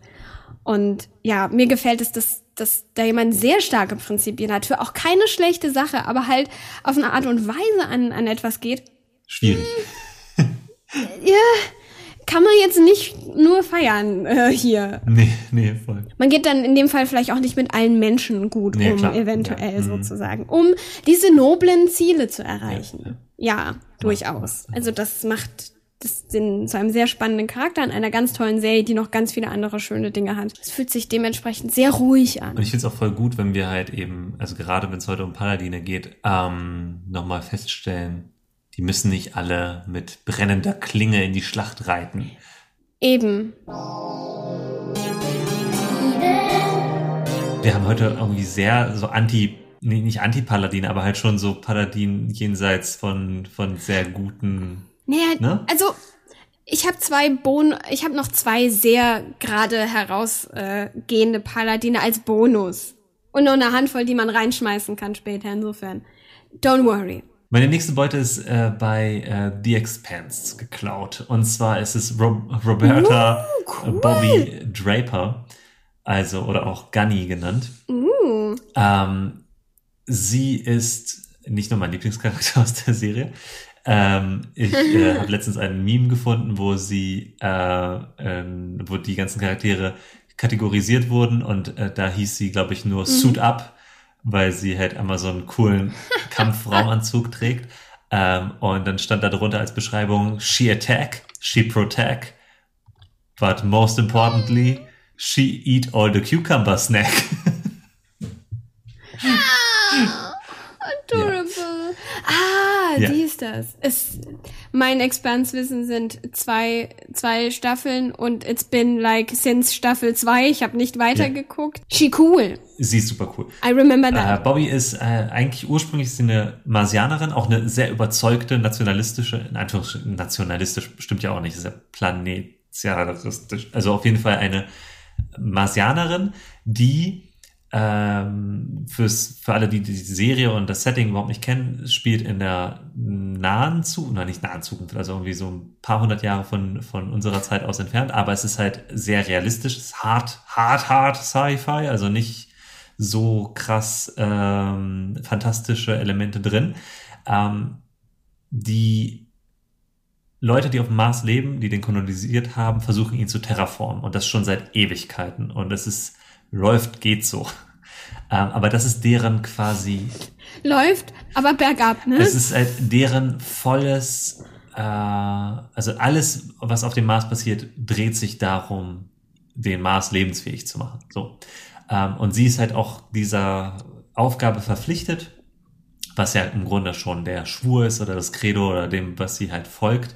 Sie ist äh, Teil des Militärs, eine sehr, sehr gute, sehr, sehr kampferprobte und ähm, ja krasse Soldatin, der hat einen sehr sehr guten Instinkt, aber halt eben auch so, sie ist so unerbittlich, so würde ich sie halt auch ähm, in einem Wort beschreiben. Ähm, und dann passieren halt Dinge. Sie äh, überlebt als einziger so einen traumatischen Einsatz und wird dann aber so als einzige Überlebende für so politische Oh, ja, Machtspiele erinnere so missbraucht, weshalb sie dann überläuft zur Erde, quasi zur UN, ähm, was sie dann eigentlich streng genommen, jetzt aus äh, so D&D-Sicht oder aus unserer Paladin-Schablone heraus, zu einer ähm, Eidbrecherin oder zu einer gefallenen Paladiner machen würde, was aber Mhm. Quatsch ist, weil sie überläuft, um diesem Schwur, das Beste für die Menschen auf dem Mars zu tun, Ja. weiterhin treu bleibt. Und das finde ich so interessant an ihr, dass sie halt Ja. in ihrer Story und dem, was sie tut, halt eben, ja, ähm, eine Entscheidung trifft, die auf dem Papier aussehen würde, oh, sie hat ihre Pflicht verletzt, aber ihre Pflicht dient dieser höheren, diesem, diesem höheren Ideal Mhm. ähm, und nicht dem, was sozusagen die politische äh, Macht Ja. sozusagen draus macht. Ähm, wo, wie ich dran, wo ich dann auch wieder dran denken musste, äh, was wir letztes Mal in der äh, Folge zu Gottheiten hatte, hatten die äh, JRPG die Kirche. Ähm, ne, also die institu ja. institutionalisierte Form des Credos muss nicht zwangsläufig die korrekte ja. Auslegung ja. dessen sein. Das ist ein sehr guter Satz, glaube ich. Ähm, ja, und sie hat dann halt, also der, der äh, Story Arc von ihr ist dann auch natürlich total interessant, weil sie dann natürlich äh, wieder ähm, ihre, ihren Rang wieder zurückbekommt und so weiter, also ohne jetzt groß spoilen zu wollen, aber ähm, sie bleibt nicht ausgestoßen als Verräterin, aber irgendwie mhm. schon, mhm. weil sie halt etwas getan hat, was nicht erwartet wird von dem sehr kollektivistischen, mhm. Mas marsianischen äh, Gesellschaftsbild. Mhm. Ähm, aber das, was sie halt eben ausmacht, ist diese Unabhängigkeit gleichzeitig mit aber unfassbar krasser Loyalität zu den Leuten, zu denen sie steht. Und das finde ich halt so cool. Und das ist halt für sie, für mich eben so eine coole Schablone, weil sie halt ähm, für mhm. sich denkt und immer, immer quasi tut das, was sie für richtig hält. Aber für die Leute, für die sie einsteht, auch wirklich bis zum Schluss einsteht und für die kämpft und für, ja, und das finde ich halt einfach so, das ist ein, für mich eine klassische Form eines Paladin, aber mit so einer coolen Background-Story, aber mit, mit, einem Twist.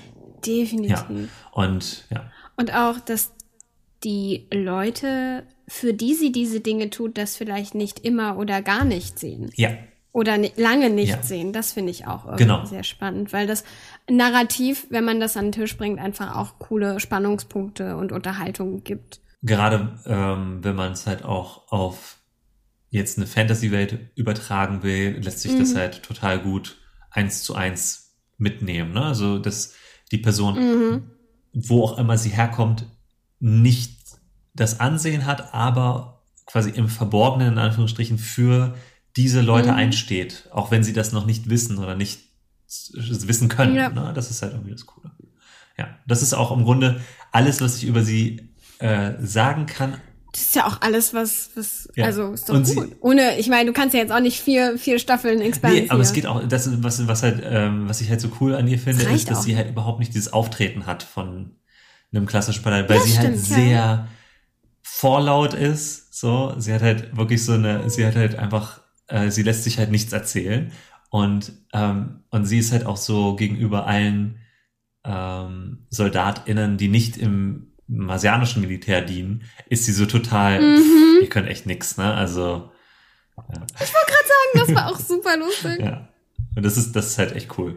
Und ich glaube, was mir gut gefallen hat, woran ich mich doch sehr positiv erinnere, waren die, äh, die Unterhaltung mit ihr und der ähm, Politikerin. Das war auch immer richtig. Diese Beziehung ist total cool, weil es halt dann auch so eine so eine Beschützerbeziehung ist, aber auch so ein so ein bisschen Mentorship im weitesten Sinne. Ja und irgendwie, aber auch Nutzen aber, irgendwo, ne? Ja. Es also es ist total interessant und cool, cool auch dargestellt von den, also auch in der Serie richtig cool dargestellt von den beiden mhm. Schauspielerinnen. Ja. Die sind auch ja. super. Auch Women of Color.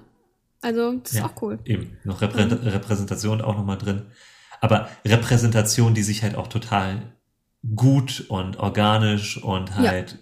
Vernünftig umgesetzt ja. fühlt, weil es sich nicht irgendwie, es geht nicht darum, dass die halt irgendwie als Token da auftreten, sondern aber das ist, geht, geht ja bei The, Expanse generell für, für In The Expanse eh, in der Welt, das fühlt sich alles richtig cool an. Also es, ja.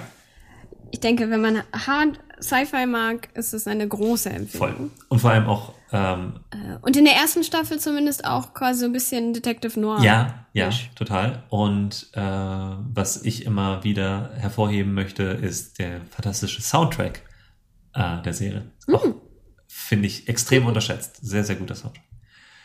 Ja, das war so meine, meine zweite Paladina. Ich habe auch beides ähm, äh, Sci-Fi-Vorlagen genommen. Nice, ja. Guck mal, ich gehe jetzt in Pseudo die reale Welt mit meiner okay. ähm, nächsten Empfehlung. Grey's Anatomy. Uh. Also Medical Drama. Yes. Ähm, Hold My Beer. und haben mir einen meiner absoluten Lieblingscharaktere rausgesucht, wo ich finde, ein kompliziert, was ich auch spannend finde, weil es ein komplizierter Charakter ist.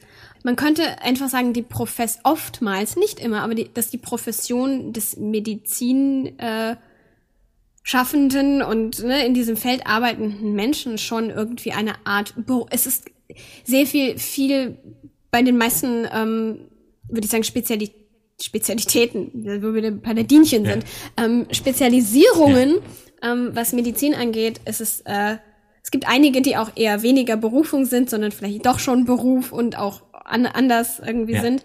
Und natürlich gibt's auch immer irgendwie vielleicht Prestige, der damit verbunden ist, aber oft ist es echt eine Berufung, würde ich behaupten, diese Pflegeberufe auch und so, ne? Total. Mhm.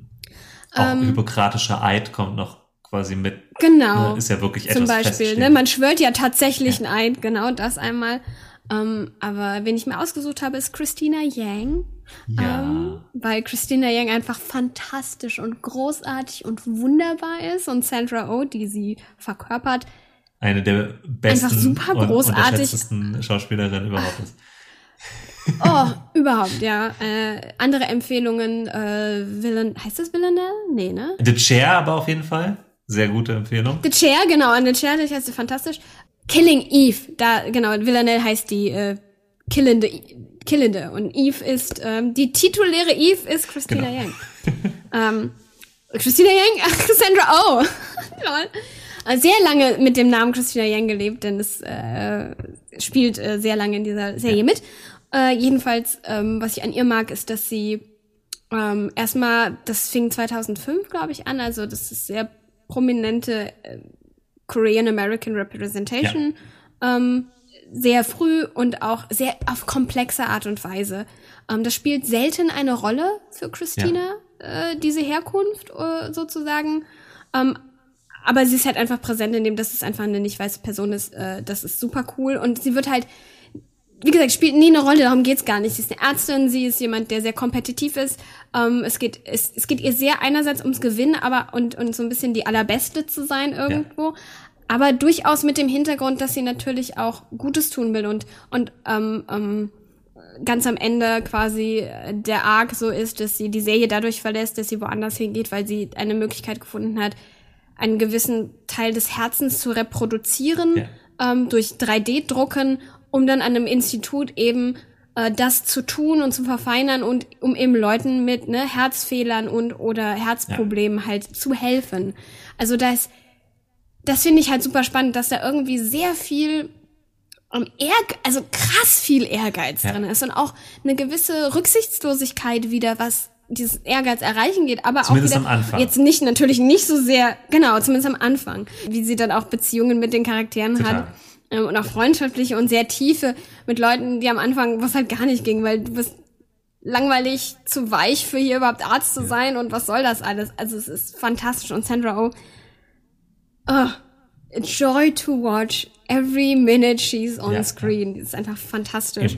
Ähm, aber das finde ich halt sehr spannend, ähm, weil auch als äh, Christina Yang darf keine Kinder wollen, was weibliche Charaktere auch äh, oder Frauen auch noch selten dürfen und sowas. Und das darf ein Plotline sein. Also sie darf komplizierte ähm, Sachverhalte und komplizierte äh, Persönlichkeitseigenschaften auch bei äh, Frauen quasi. Sie ist nicht Nee. nett. Und sie Ja? ist auch nicht ruhig und sie ist auch nicht irgendwie äh, zurückhaltend Genau. und so. Und was so Ärzte angeht, äh, Bedside-Männer, also die Art und Weise, wie man sich PatientInnen nähert und wie man mit ihnen über Dinge spricht, das ist zum Beispiel auch nicht ihre Nee, Forte. genau.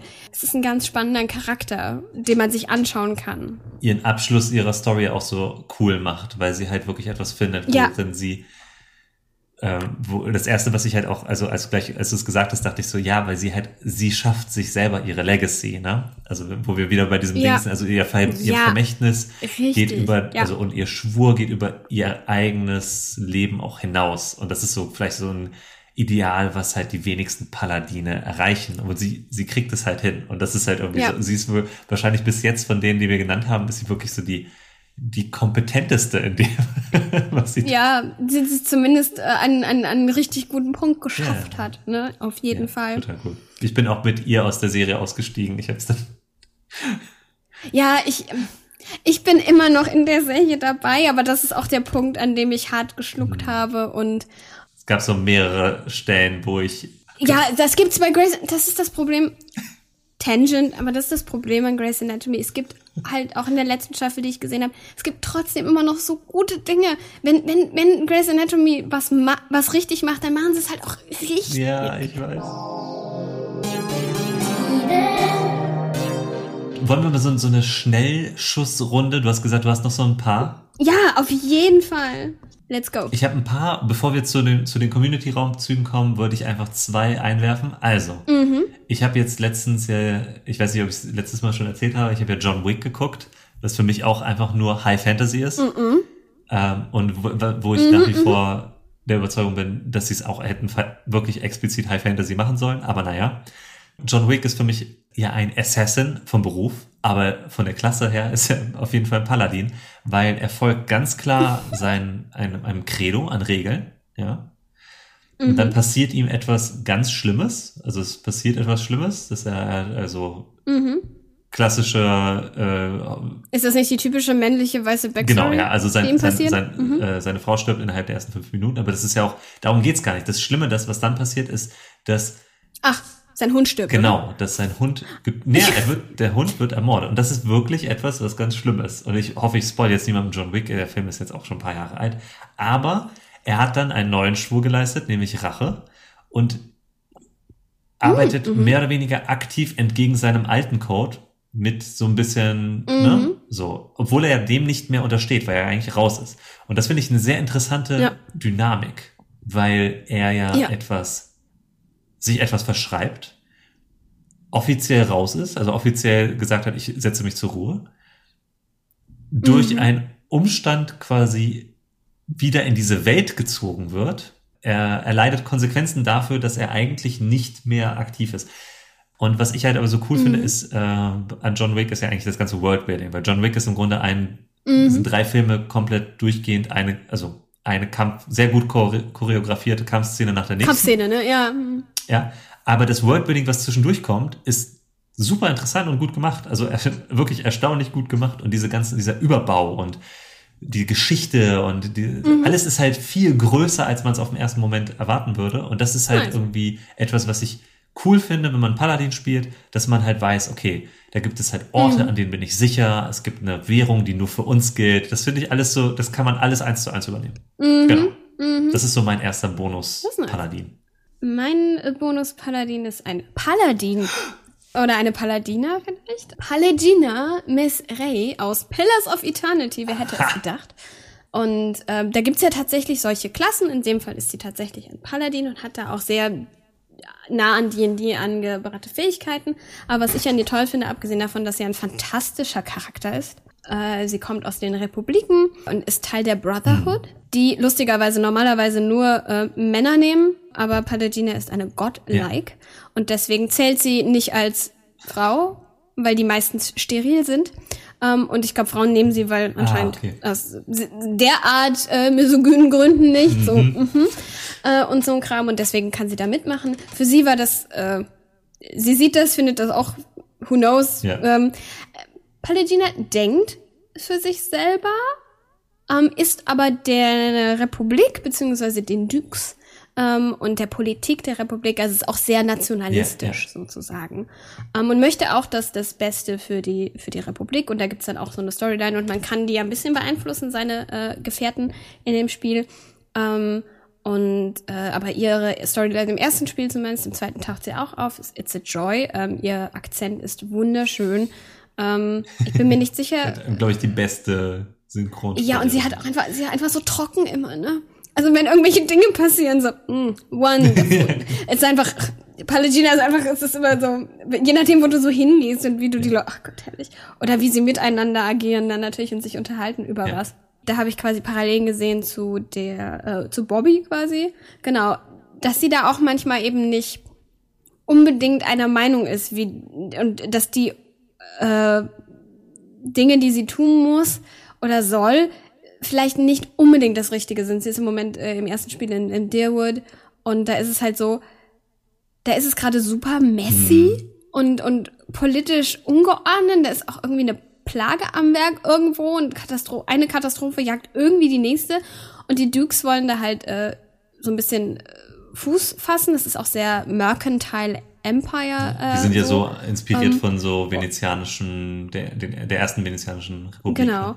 Und äh, Paladina denkt, das ist more trouble than it's ja. worth. Also hier jetzt irgendwie versuchen, was zu machen, das ist Blödsinn, hm. das ist, das bringt keinem was, wir sollten uns auf andere Dinge konzentrieren. Und also sie denkt für sich selber, macht trotzdem manchmal aber einfach Dinge, die sie nicht, hinter denen sie nicht steht, aufgrund dieser, dieses Glaubens an Verstehe ich, ja. das System und so. Also sehr spannend und fantastischer Charakter spannend. Ähm, wir kommen leider nicht, aus Gründen später nicht mehr zusammen im zweiten Spiel. Das ist ganz traurig. Wir gehen da sehr nah, äh, was das ist, die, die Animancy mhm. angeht und die, die Science Magic des mhm. Spiels. Da haben wir, ich, also ich jetzt als Person, beziehungsweise meine Charaktere immer. Und die, das ist sehr traurig, dass, dass wir da sehr anders über diese ja, Sachen denken. Aber es ist, aber das auch macht sie super spannend. Also ich liebe es, dass in dem Spiel selber die Leute wirklich sich anfühlen wie Du kannst, ja. Personen, weil kannst die wirklich verbiegen, ne? Prinzipien ja. haben. Und du kannst, du kannst die ein bisschen beeinflussen, wie wir unsere Mitmenschen beeinflussen, aber nicht irgendwie. Nee, du kannst sie halt nicht, du kannst halt nicht. Äh, komplett ihnen deinen genau. Willen Also du wirst Paladina nicht von der Republik nee. genau abbringen. Niemals. Das geht nicht und das, das ist schön. Echt mit Paladin-Stempel. Ich habe auch noch einen richtig echten, ja. richtig guten Paladin. Uh. Und zwar Samwise Gamgee. Das ist für mich so mit mhm. allem, was wir quasi mhm. auch immer jetzt auch äh, gesagt haben. Äh, Samwise ja. wird am Anfang gesagt, pass auf Frodo auf. Ich glaube sogar, der, der, der Wortlaut ist sogar, Gandalf. dass Gandalf sagt, lass ihn nicht aus den Augen sogar, ne? Äh, ich weiß nicht genau, ob es der Satz ist, aber irgendwie ja, sowas in der Richtung. So und Gandalf gibt ihm diesen Auftrag und er verspricht es. Und bis zum Schluss ist er der beste und loyalste ja. Freund und Begleiter und sowas. Und ich, äh, er wird ja oft so als der prototypische, ähm, der Knappe irgendwie dargestellt, was ich völlig bescheuert finde, weil er ist genau das Gegenteil. Frodo ist doch kein Ritter. Nee, eben. Und er ist ja auch nicht. Frodo ist the damsel in distress. Ja, genau. Und wenn überhaupt. er ist halt äh, so der, der tragische, dem etwas aufgebürdet wird, ne, der, was er gar mhm, nicht mhm. versteht und was äh, auch viel zu schlimm und groß für ihn ist. Und Samwise ist einfach der der packt diese, ja. diese Aufgabe und zieht das durch. Und ich finde, das ist einfach so eine, und wie du es vorhin, wir, wir hatten es vorhin auch schon, dieses, äh, dieses Slice of Life-mäßige, ne, dieses, der Paladin im Alltag ist halt auch mhm. etwas, was ich total cool finde. Wir, wir kommen gleich zu den Community-Raubzügen, da kommen wir nämlich genau. auch nochmal darauf zu. Aber äh, ja. Sunrise für mich ist das, wenn es in dem ganzen Herr der Ringe-Universum einen Paladin gibt, dann ist er das. so. Ja, definitiv. Ja. Ähm, mein nächster äh, kurzer Paladin ist ähm, quasi durch mit Tahina inspiriert, ähm, aber auch, äh, weil das auch unser Ding ist, aber ähm, ich habe den und, und ja. mal wieder ähm, Cassandra Pentagast, wo wir bei Menschen mit guten Akzenten sind, Cassandra Pentagast mitbringen aus Dragon Age, beziehungsweise eher äh, Dragon Age 2, beziehungsweise eher Dragon Age Inquisition. Ja. Cassandra ist halt ein sehr klassischer Paladin, tatsächlich auch in Richtung mh, also es gibt ja in, dem, in der Serie Templare, das ist sie nicht ganz, sie ist, oder sie ist der bessere Templar. Mhm. Äh, war eher sozusagen, sie ist nochmal ein, die, der Elite, Teil des Elite-Ordens sozusagen der Templare, also sehr mit Kirche auch tatsächlich und auch sehr kritisch. Und das hinterfragt sie irgendwann. dauert ein bisschen, dauert, aber dauert, ähm, ja. und dauert eine Zeit lang. Wir können ihr dabei zusehen, mit, mit ihr das erleben und Cassandra ist einfach hat sehr, sehr starke, also richtig krass verwurzelte Werte, mhm. ähm, sehr gerecht, extrem gerechtigkeitsorientiert. Ähm, habe ich den fantastischen Akzent erwähnt. ähm, und sie ist ein, nein, sie ist ein Wund und trotzdem Tiefe und Leichtigkeit. Und wenn ihr sie nicht kennt, dann möchte ich die, die perfekte Szene mit dem Buch nicht spoilen, äh, weil das einfach so herzerweichend wunderbar ist, was, was Cassandra so in ihrer Freizeit als Hobby betreibt. Ähm, ist wunderschön und ähm, sehr spannende Gespräche, die sie führt. Aber ja, da ist es, das ist noch mal klassischer als tatsächlich Palagina, die Paladin im Titel hat sozusagen oder im, in der Klasse. Ja. Weil aufgrund der nahen, also jetzt weniger klassisch wie äh, ganz klassisch wie, wie in unserem Buch äh, Vorlage, sondern tatsächlich mit, mit dieser D&D äh, Fourth Edition äh, ja, hm. ein bisschen die mit einer Gottheit sozusagen verbunden ist, jetzt dadurch weniger Macht bekommt, weil das in Dragon Age nicht ganz so funktioniert, aber ähm, zumindest auch die, die an, also ich finde klassische Paladine tatsächlich auch ein bisschen, ähm, ich denke halt immer an Tempelritter auch. Ja. Total. Äh, ne? Und da dahingehend ist natürlich logischerweise, da ist Dragon Age ja kein, nimmt ja ja kein Blatt von. Nee, total. Und ja, fantastischer Charakter, tie tiefschichtig, spannend, coole Fähigkeiten. Cooler Look.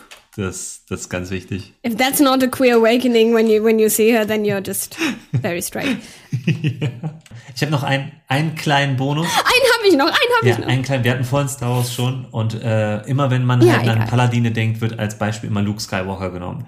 Halte ich für großen Quatsch. Nein. Für den viel Ja. besseren Star Wars klassischen Paladin nehmen wir, indem wir sagen, der, der Mandalorian. Also für mich ist halt in, ist Din Djarin, also der titelgebende Mandalorianer, ist für mich der viel bessere Paladin, weil er hat einen ganz klaren Kodex, der Sinn macht, dessen Hauptbestandteile viel besser sind als alles, was das, äh, was der Jedi-Orden äh, zu bieten hat, nämlich Solidarität und Loyalität. Das ist nämlich das, worauf die Mandalorianer halt bestehen.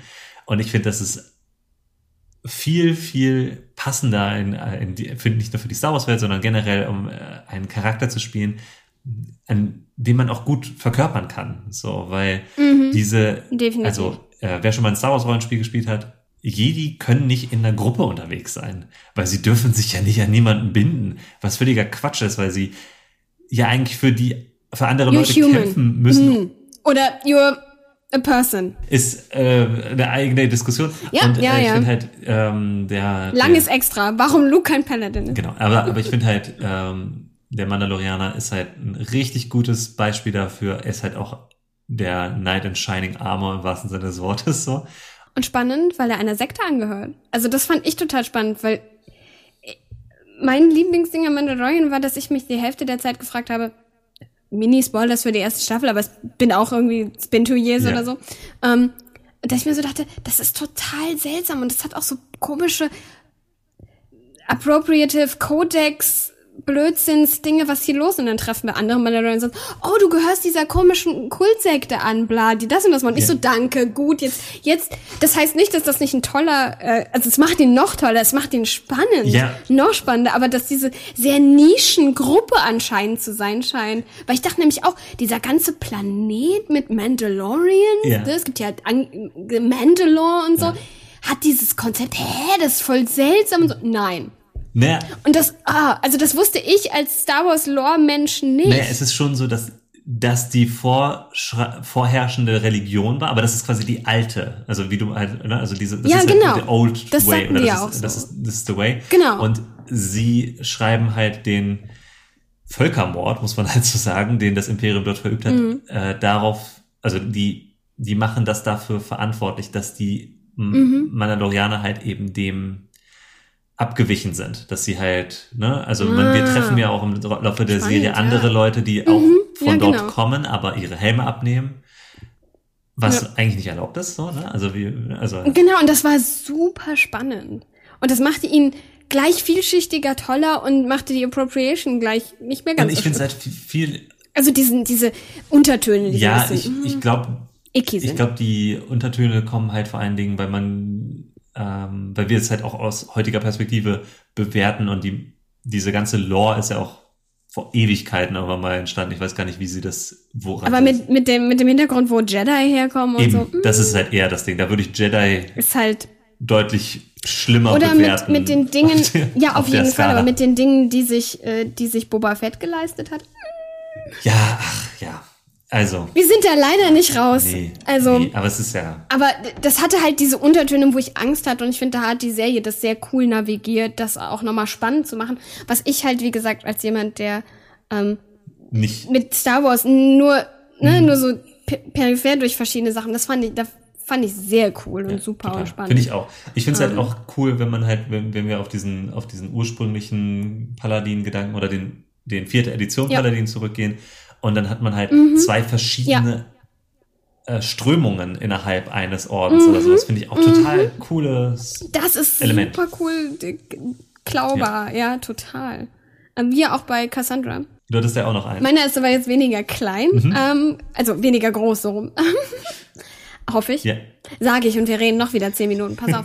ähm, aber äh, ich dachte halt auch an klassisch ist PolizistInnen schwierig, finde ich auch langweilig, aber Detektive. Ja. Und ich dachte einfach an einen meiner Lieblingsdetektive, der einfach spaßig ist und sich super klauen lässt, wenn nicht zumindest als NPC, aber Columbo? Columbo Na, anyone? Wäre das sicher. nicht ein total niedlicher Paladin? Ja, ein perfekter Paladin. Und vor allem auch ein sehr kompetenter Paladin. Ja. Richtig Auf eine sehr lustige Art und Weise. Ja, und so. also, voll. also, wie gesagt, bei PolizistInnen Medien klauen, da ist, da schwingt ganz viel unangenehmes Zeug mit und Ja. genau, muss man immer gucken und bin ich nicht comfortable sozusagen, aber DetektivInnen, also auch dieses Gerechtigkeit Sinn sozusagen auf eine Art und Weise zu suchen. Also ja, Columbo ist Polizist, das weiß ich, Ja. ist kein Detektiv, äh, der ist tatsächlich ja Mitglied der Polizei. Äh, insofern, mh, aber hat von dem Flair, wie er auftritt, wirkt er immer erst wie so ein wie so ein Einzelermittler irgendwie.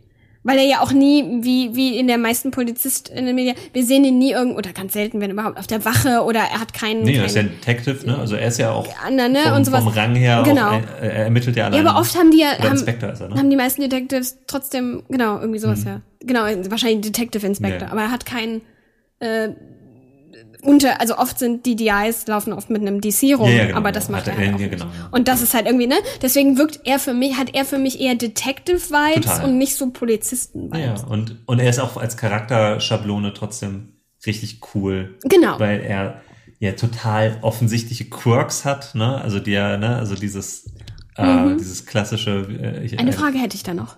Aber ähm, auch vom Look her kann man, glaube ich, den auch richtig gut äh, adaptieren. Finde ich. Da sind wir im Grunde auch schon mittendrin in den Community-Raubzügen, denn du hast nämlich was vorweggenommen, was Lykanon bei uns in unserem in unserem Ah. Ja. Vorteilchen-Discord, also wenn ihr auch in unseren exklusiven Discord rein wollt, dann unterstützt uns mit einem monatlichen Beitrag auf Steady und dann könnt ihr auch äh, mit uns über sowas diskutieren, wie zum Beispiel, was ist eigentlich ein Paladin und wie viele?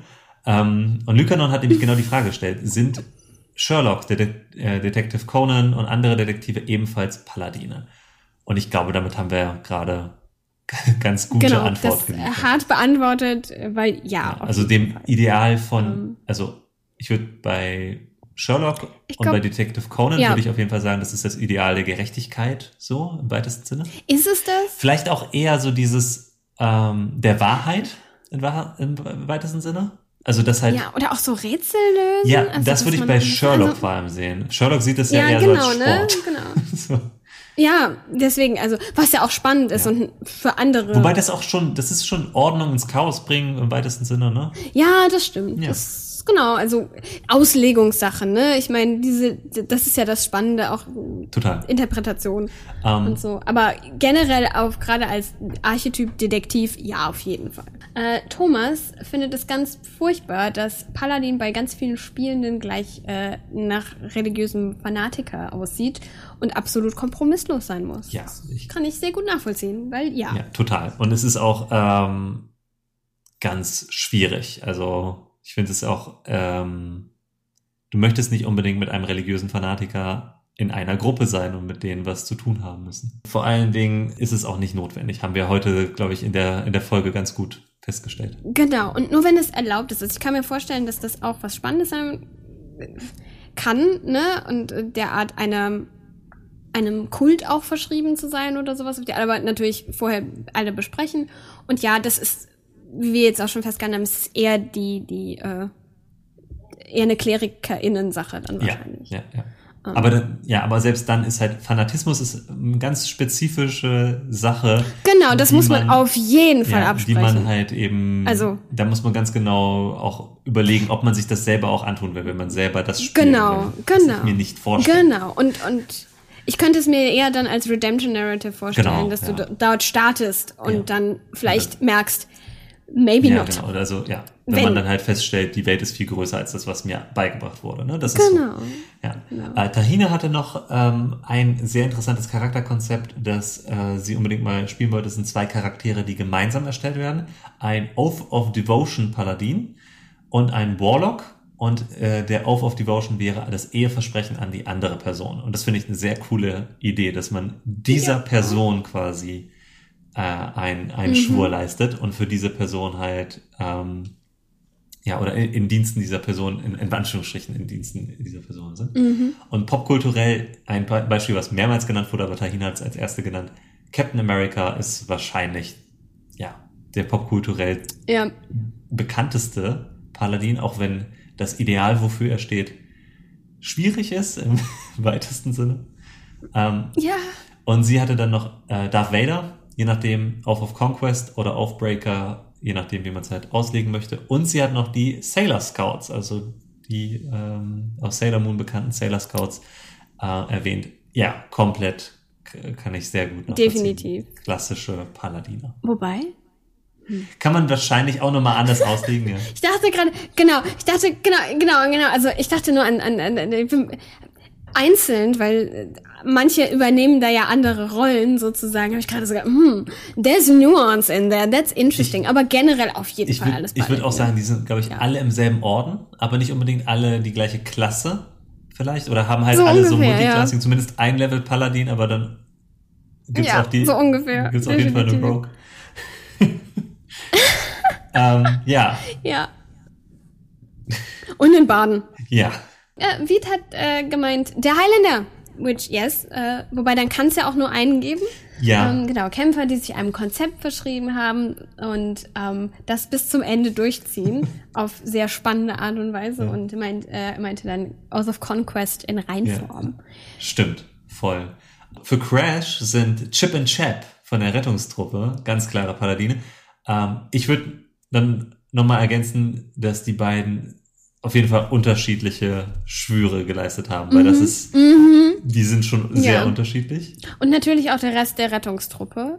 Aber die auch, aber ich glaube, so Trixie zum Beispiel hat auch einen anderen, hat auch nur ein Level Paladin und sonst ist sie wahrscheinlich Ja, Artificer. voll, auf jeden Fall. Ähm, und ich habe auch gedacht, ob es da nicht sinnig wäre, ein Oath of Friendship ähm, zu Homeruhen. Oh ja.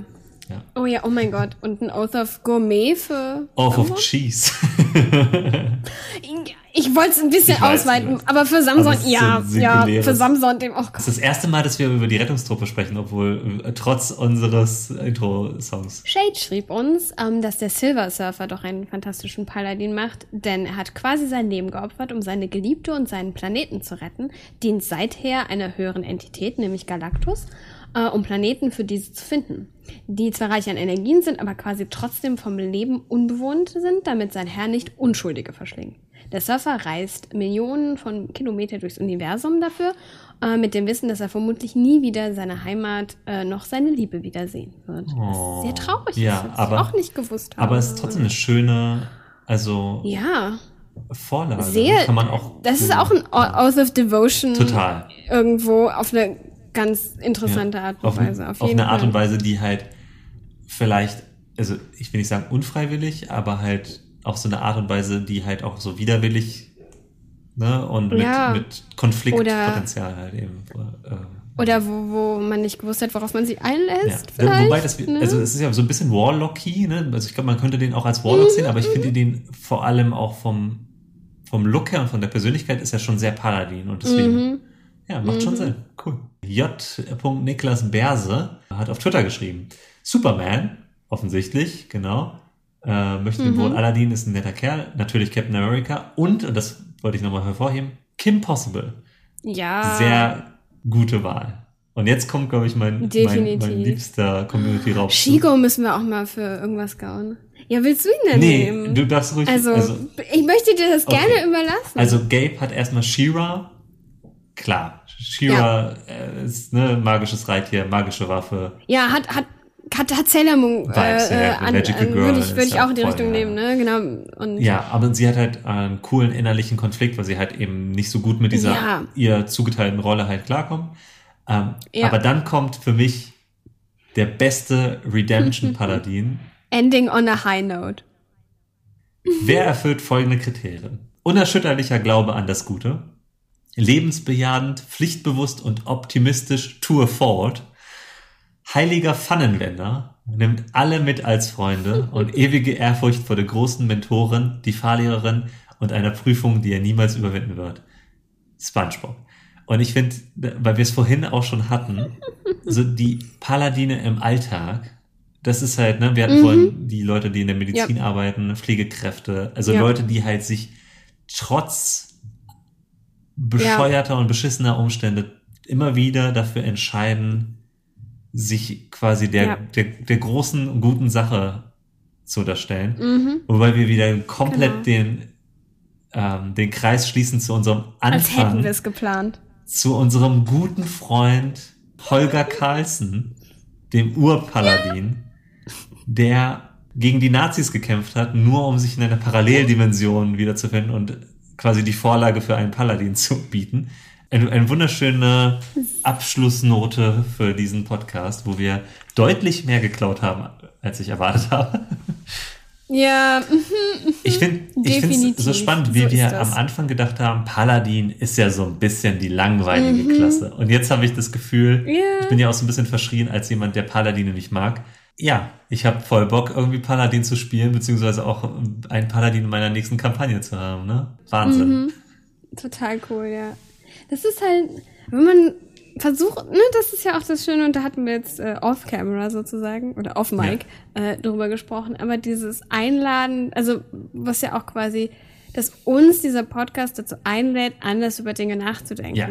und kreativ zu sein und auch durch die Community, ne, ja auch andere Blickwinkel noch dazu kommen. Voll. Das ist super cool und spannend und äh, Dankeschön dafür. Vielen Dank, ja. Also genau das. Ich glaube, wir würden das ohne Zuhörende auch machen, aber mit äh, vielleicht nicht aufnehmen und mit äh, sehr viel weniger Freude und intellektuellen Impulsen und kreativen Impulsen. Und äh, deswegen vielen, vielen, vielen Ja. Dank. Ich habe nämlich auch genau das, als du es gerade gesagt hast, ist äh, mir aufgefallen, ich glaube, wir müssen unser, unser Sign-off ändern. Und zwar von lasst euch nicht erwischen zu die Beute wird geteilt. Ja, das stimmt, das stimmt. Vielen Dank an, an euch für die, für die vielen Einsendungen, für die vielen Ideen, für die bloße Tatsache, dass ihr zuhört, dass ihr abonniert. Yep. Und einen ganz besonderen Dank nochmal an alle Menschen, an alle Vorteilchen, die uns auf Steady unterstützen. Ihr könnt euch nicht vorstellen, was es für eine Erleichterung ist, dass wir uns um Podcast-Hosting, Website-Hosting, Software und so weiter gerade nicht noch extra einen Kopf machen müssen. Und vor allen Dingen können wir uns jetzt sowas leisten wie Schalldämmung und ähm, eine coole, eine Ja. coole Mikrofonaufhängung, die ich jetzt gerade am Montieren bin und sowas. Also das alles habt ihr ermöglicht und natürlich auch zusätzlich ähm, ermöglicht ihr es, dass wir weiterhin auch YouTube-Content machen. Und wer weiß, was wir in Zukunft noch alles umsetzen können. Genau. Auch gerne Ideen, also auch da Kreativität. Was möchtet ihr? Ähm, was findet ihr gut? Ähm, können natürlich nichts versprechen, aber wir wollen gerne wissen, was da so Ja. abgeht. Sowohl Themen als auch, ähm, wir haben natürlich eine lange Liste, aber vielleicht können wir dann Sachen hoch auf die Liste setzen oder so. Also da immer gerne ist der Input auch gefragt. Man ist natürlich auch interessiert, was euch interessiert. Unbedingt. Und wo du es gerade gesagt hast, die nächste Folge dreht sich um etwas ganz Spezielles. Ein Thema, was, Oh was ja. ich extrem gerne nutze, um Worldbuilding noch eine ganze Ecke echter und realer und cooler wirken zu lassen, ist Fantasy-Sportarten im weitesten Sinne. Wettkämpfe, Events und wie es, wie man es halt so auslegen kann. Ich bin sehr gespannt und freue mich. Ja, wir haben auf jeden Fall ähm, uns gedacht, wir machen mal was Besonderes und ich denke, ähm, wir sind vor allem auch gespannt, wenn ihr Einsendungen habt, schickt sie uns an mitvorteil.gmail.com. Äh, schreibt uns auf äh, Twitter. Ihr könnt unsere Twitter-Handles in der Episodenbeschreibung finden. Schreibt uns, was eure liebsten Fantasy-Sportarten und ja, ich, ich weiß, dass Quidditch dazugehört, aber alles abseits von Quidditch, Let's not. weil nö. Und äh, wir möchten aber gerne von euch die Ideen hören, die ihr irgendwo schon mal gehört habt oder wo ihr in irgendeinem verborgenen 1961 Roman die perfekte Fantasy-Sportart Oh ja. rausgezogen habt. Äh, so wie wir heute ja, den antifaschistischen Paladin-Ursprung kennengelernt haben. Freigelegt haben. Sehr schön. Ja. Äh, und Paladins Punch Nazis. Vielen Dank fürs Zuhören. Bis zum nächsten Mal. Lasst euch nicht erwischen. Und Beute wird geteilt.